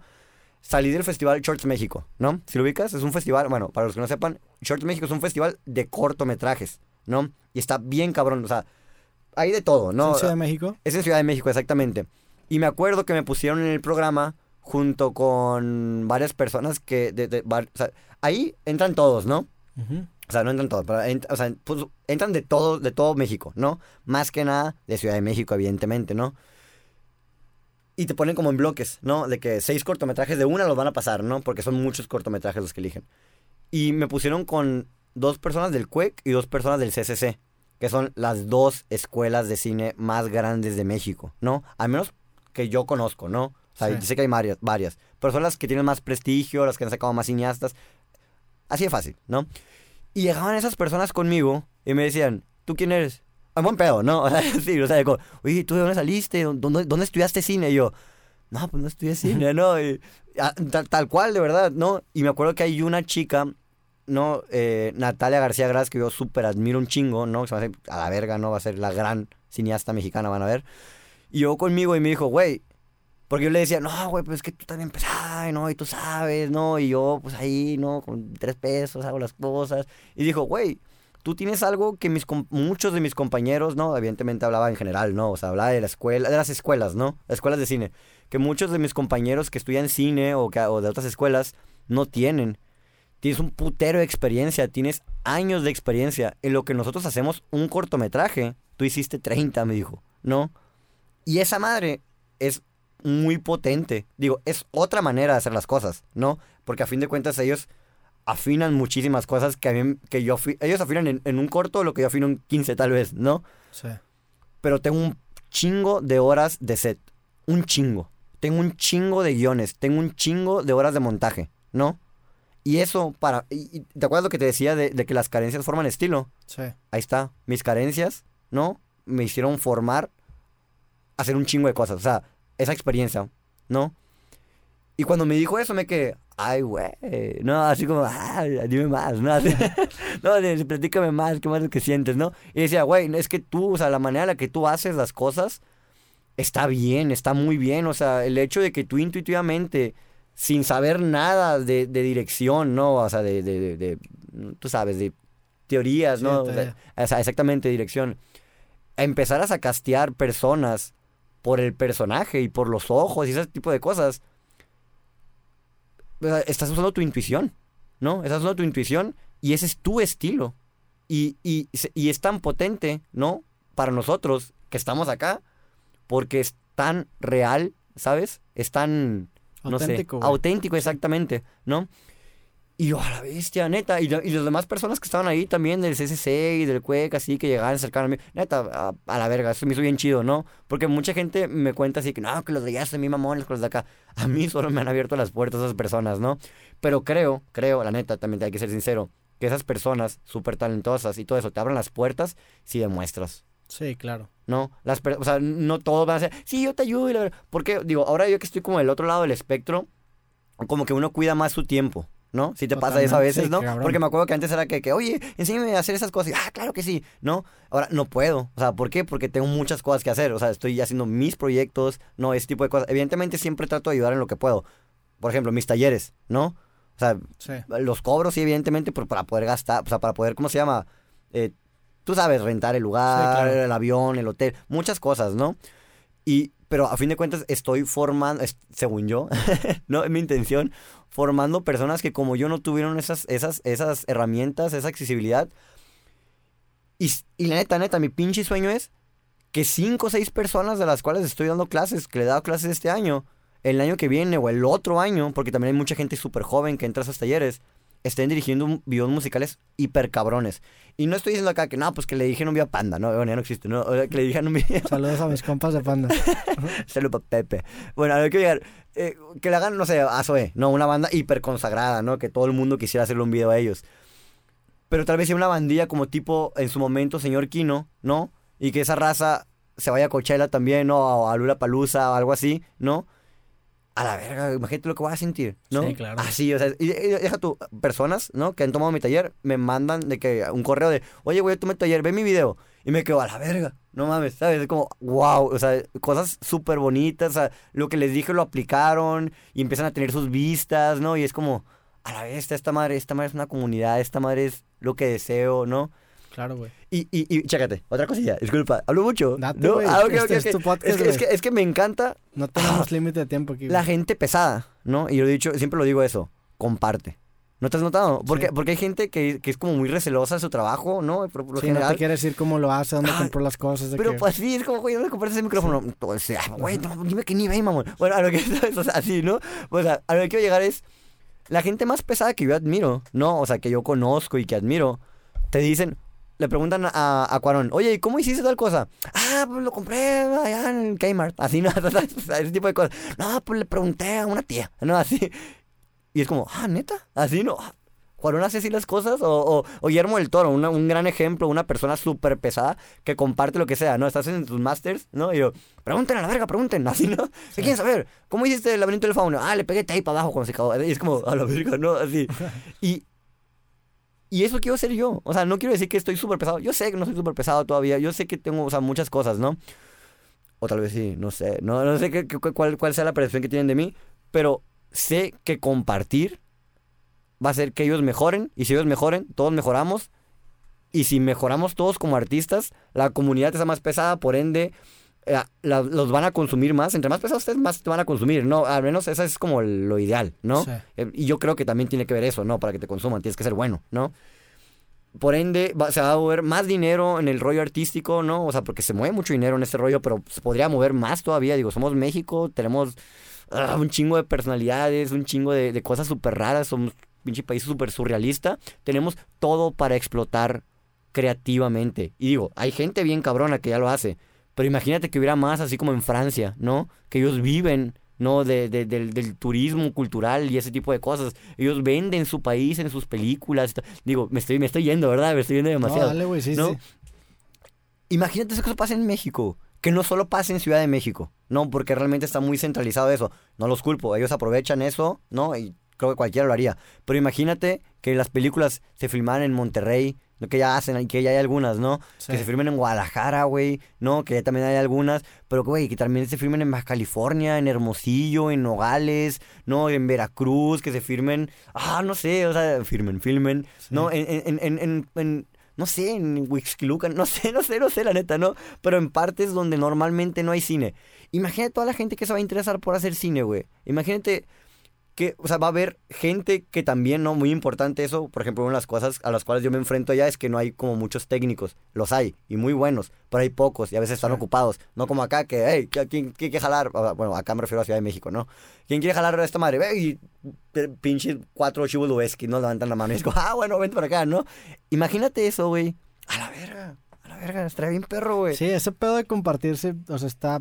Ahorita que estamos como en una época de motivación en influ- de influencers y de motivadores en internet, creo que la, la única o la verdadera motivación que a mí me funciona es precisamente escuchar la historia de alguien que pudo, porque creo que las historias y los testimonios inspiran. O sea, por ejemplo, cuando yo doy una conferencia siempre digo, güey, la, la, la tirada de esta conferencia no es motivarte directamente, pero es que de que, güey, si este pendejo pudo hacer eso, yo también puedo. Eso creo que es la motivación más pura de que, güey, vulnerabilízate y di, sabes que yo tengo mis defectos, tengo mis virtudes, pero soy como tú, soy imperfecto y nada más me la partí o, o lo intenté o me arriesgué. Y, es, y el, el contar tu historia con todos los defectos y vulnerabilidades que tiene empodera e inspira a las personas.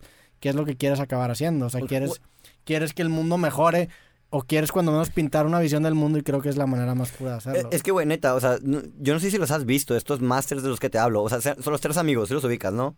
Cuarón, Sí. Iñárritu y...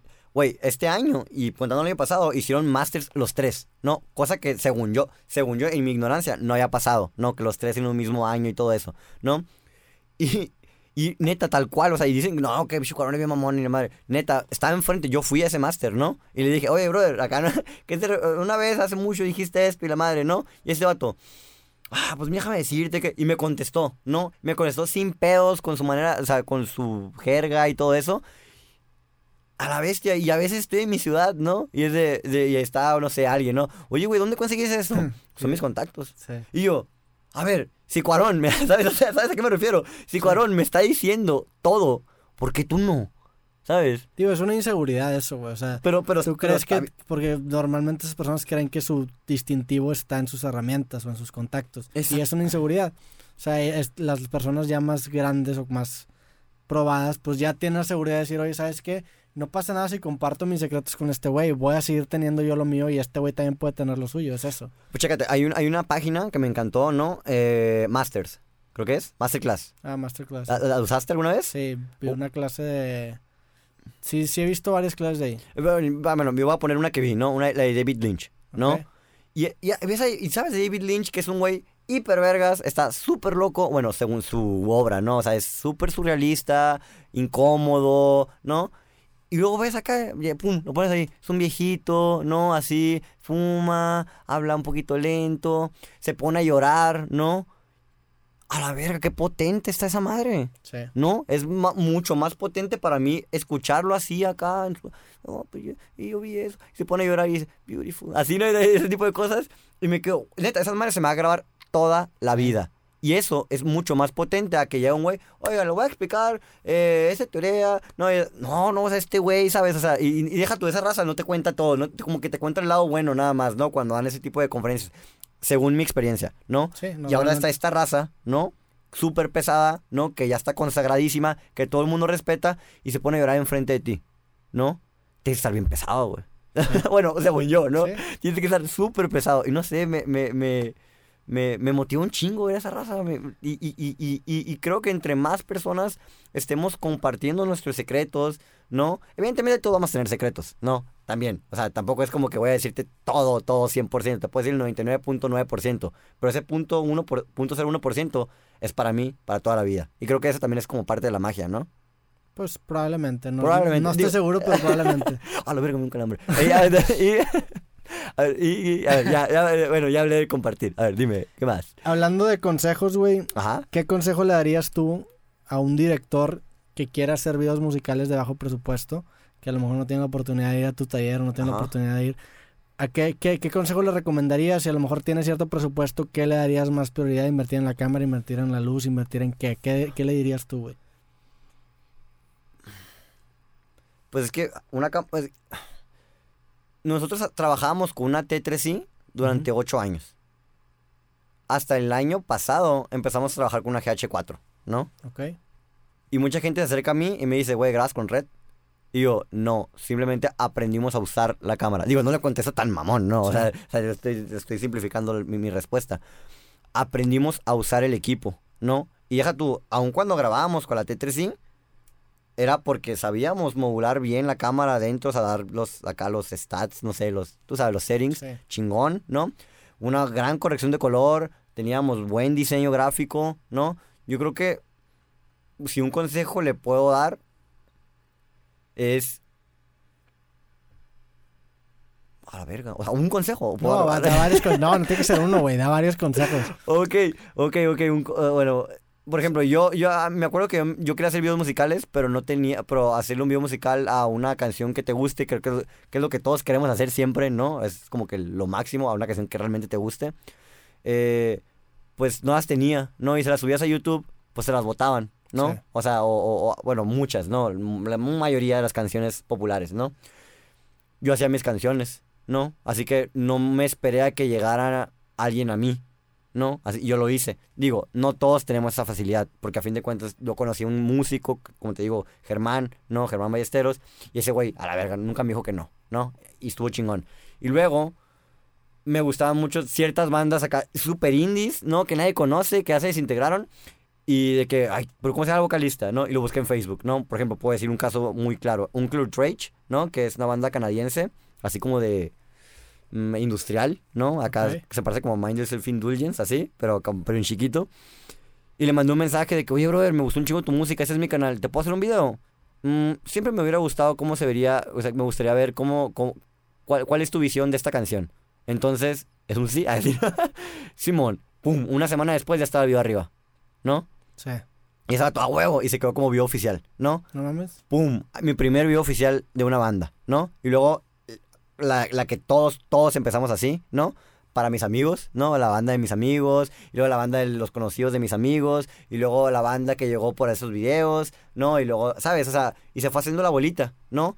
Así que, y, y cuál es la, como, ¿cómo te digo? La, la constante en estos casos, no me esperé a que me llegara, ¿no?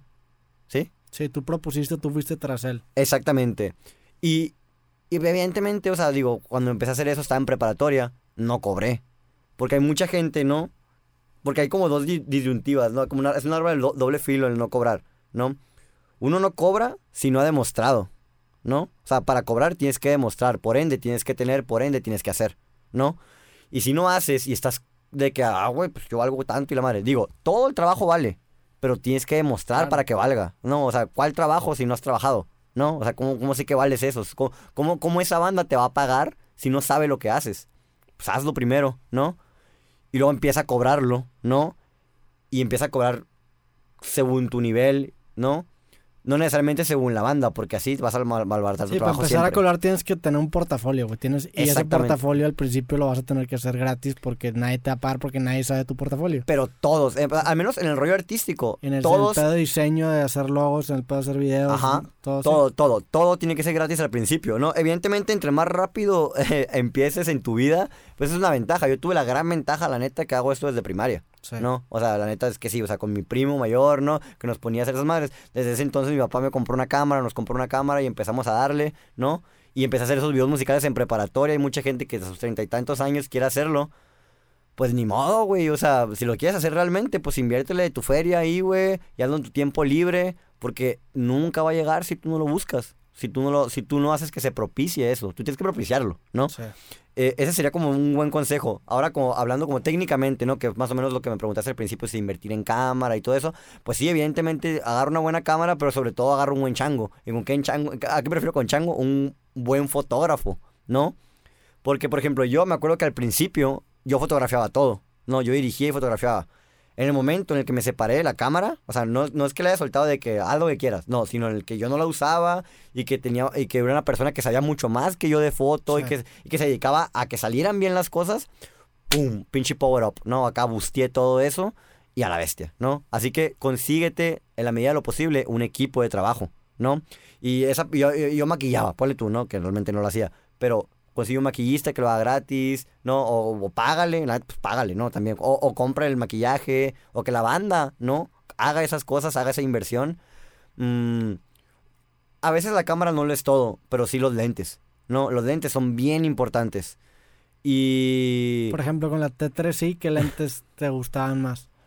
Pues mira, por ejemplo, la T3 sí es un Que sensor... creo, que creo que es la cámara que tienen normalmente la gente que está empezando. Ajá, exactamente.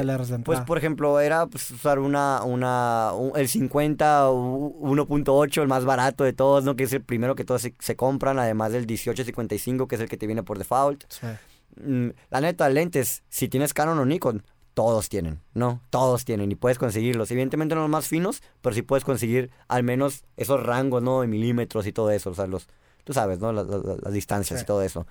Mm, graba con luz natural, ¿no? O sea, si vas a grabar dentro de un cuarto, la- abre una ventana y usa esa iluminación, ¿no? Cuida mucho la luz, porque, no sé, una de las cosas que más chafean, la verdad, no solo en los videos de bajo presupuesto, sino en todos los videos, es la iluminación, Sí. ¿no? Por ejemplo, mucha gente piensa que una buena foto es un buen encuadre. No, una buena foto, por lo general, para empezar, tiene que estar bien iluminado. Porque puede estar no bien encuadrado, pero bien iluminado. Imagínenlo, solo mentalícenlo un poco. Se ve bien, se siente bien. ¿Me explico? Eh, pues estudien fotografía, también es bien importante. Por ejemplo, yo soy guionista, director y editor. Me aviento la columna vertical de cualquier eh, obra audiovisual, ¿no? Esas son las tres. Es o donde la concepción de la idea, quien le da la forma y quien al final acá lo moldea también, ¿no? Bueno, da las direcciones y luego quien moldea, ¿no? Pero también sé fotografiar, también sé de vestuario, también sé de arte, ¿no? Sé todos los procesos. Y eso es bien importante, o sea, un- uno tiene que conocer de todo. ¿Por qué? Porque si contrataste una maquillista, ¿no? Y que era tu amiga, ¿no? Por lo general, por ejemplo, conmigo fue mi prima, ¿no? Pero hacía algo que ah, no te gustaba, pero no sabes explicárselo. Sí, tienes que tener el lenguaje para hablar con, con ellos y también que no te hagan pendejo, güey. Exactamente, tal cual, tal cual, tal cual, ¿no? Eh, el, desarrolla tu lenguaje, es las cosas que más me han costado a mí, pero entre mejor me expreso, yo que soy director, mejor me entienden, porque yo solo me dedico a tomar, ¿cómo se llama?, decisiones. Y entre, más, entre mejor marche las decisiones mías con las de todos, pues todo fluye y más se parece a lo que tiene mi cabeza. Porque creo que, por ejemplo, creo que a ti te pasó alguna vez, supongo que alguna vez hiciste un cortometraje en la escuela o algo parecido, ¿sabes? Y lo que viste al final no se parecía a lo que, a lo que Sí. querías, ¿no? Porque, y eso muchas veces se, lleva- se, se debe a la dirección, y la dirección es la persona encargada de decir, ese vestuario sí, este, esa, esa- ese cuadro ahí atrás sí, ¿sabes? La, la fotografía sí va a estar así, la edición va a estar así, ¿no? Entre mejor sepas dar esas direcciones, mejor va a salir, ¿no? Pero pues para empezar tienes, pues, tienes que cagarla, ¿no? Tienes que cagarla un chingo de Sí, veces, ¿no? Eh, y, y la neta no, no se tripeen con, con, con lo del equipo tanto, por ejemplo, yo... Hay raza bien chida que hace videos chidos con celular. Y ya sé que suena bien cliché eso, ¿no? Porque a fin de cuentas un celular se ve como celular. Pero si vas a tenerlo, si solo tienes un celular, pues tíralo como un video grabado con celular. ¿Sí? Sí. Sí, o sea, no, no intentes tirarlo como Roma, ¿no? Que también podrías, ¿no? Pero pues está cabrón que un güey acá chingón, o sea, o sea, para eso tiene el chango, a eso me refiero, o sea, el fotógrafo o fotógrafa tiene que estar pesada, ¿no? Por lo general, cuando vamos empezando, pues tu equipo no está pesado, ¿no? O sea, está al mismo nivel que tú, ¿no? Rodéate de gente que sepa más que tú, también, eso es bien importante. Pero bueno, pues tíralo así, con ese formato, ¿sabes? Y ese tipo de cosas va a hacer que se potencialice y que no chafee, ¿no? Porque neta, ves los videos musicales, aún así los que tienen presupuesto, chafean, chafean bien cabrón porque intentan hacer cosas que no saben hacer, ¿no? ¿Sí? Sí. ¿Sí? Sí, sí te entiendo, güey.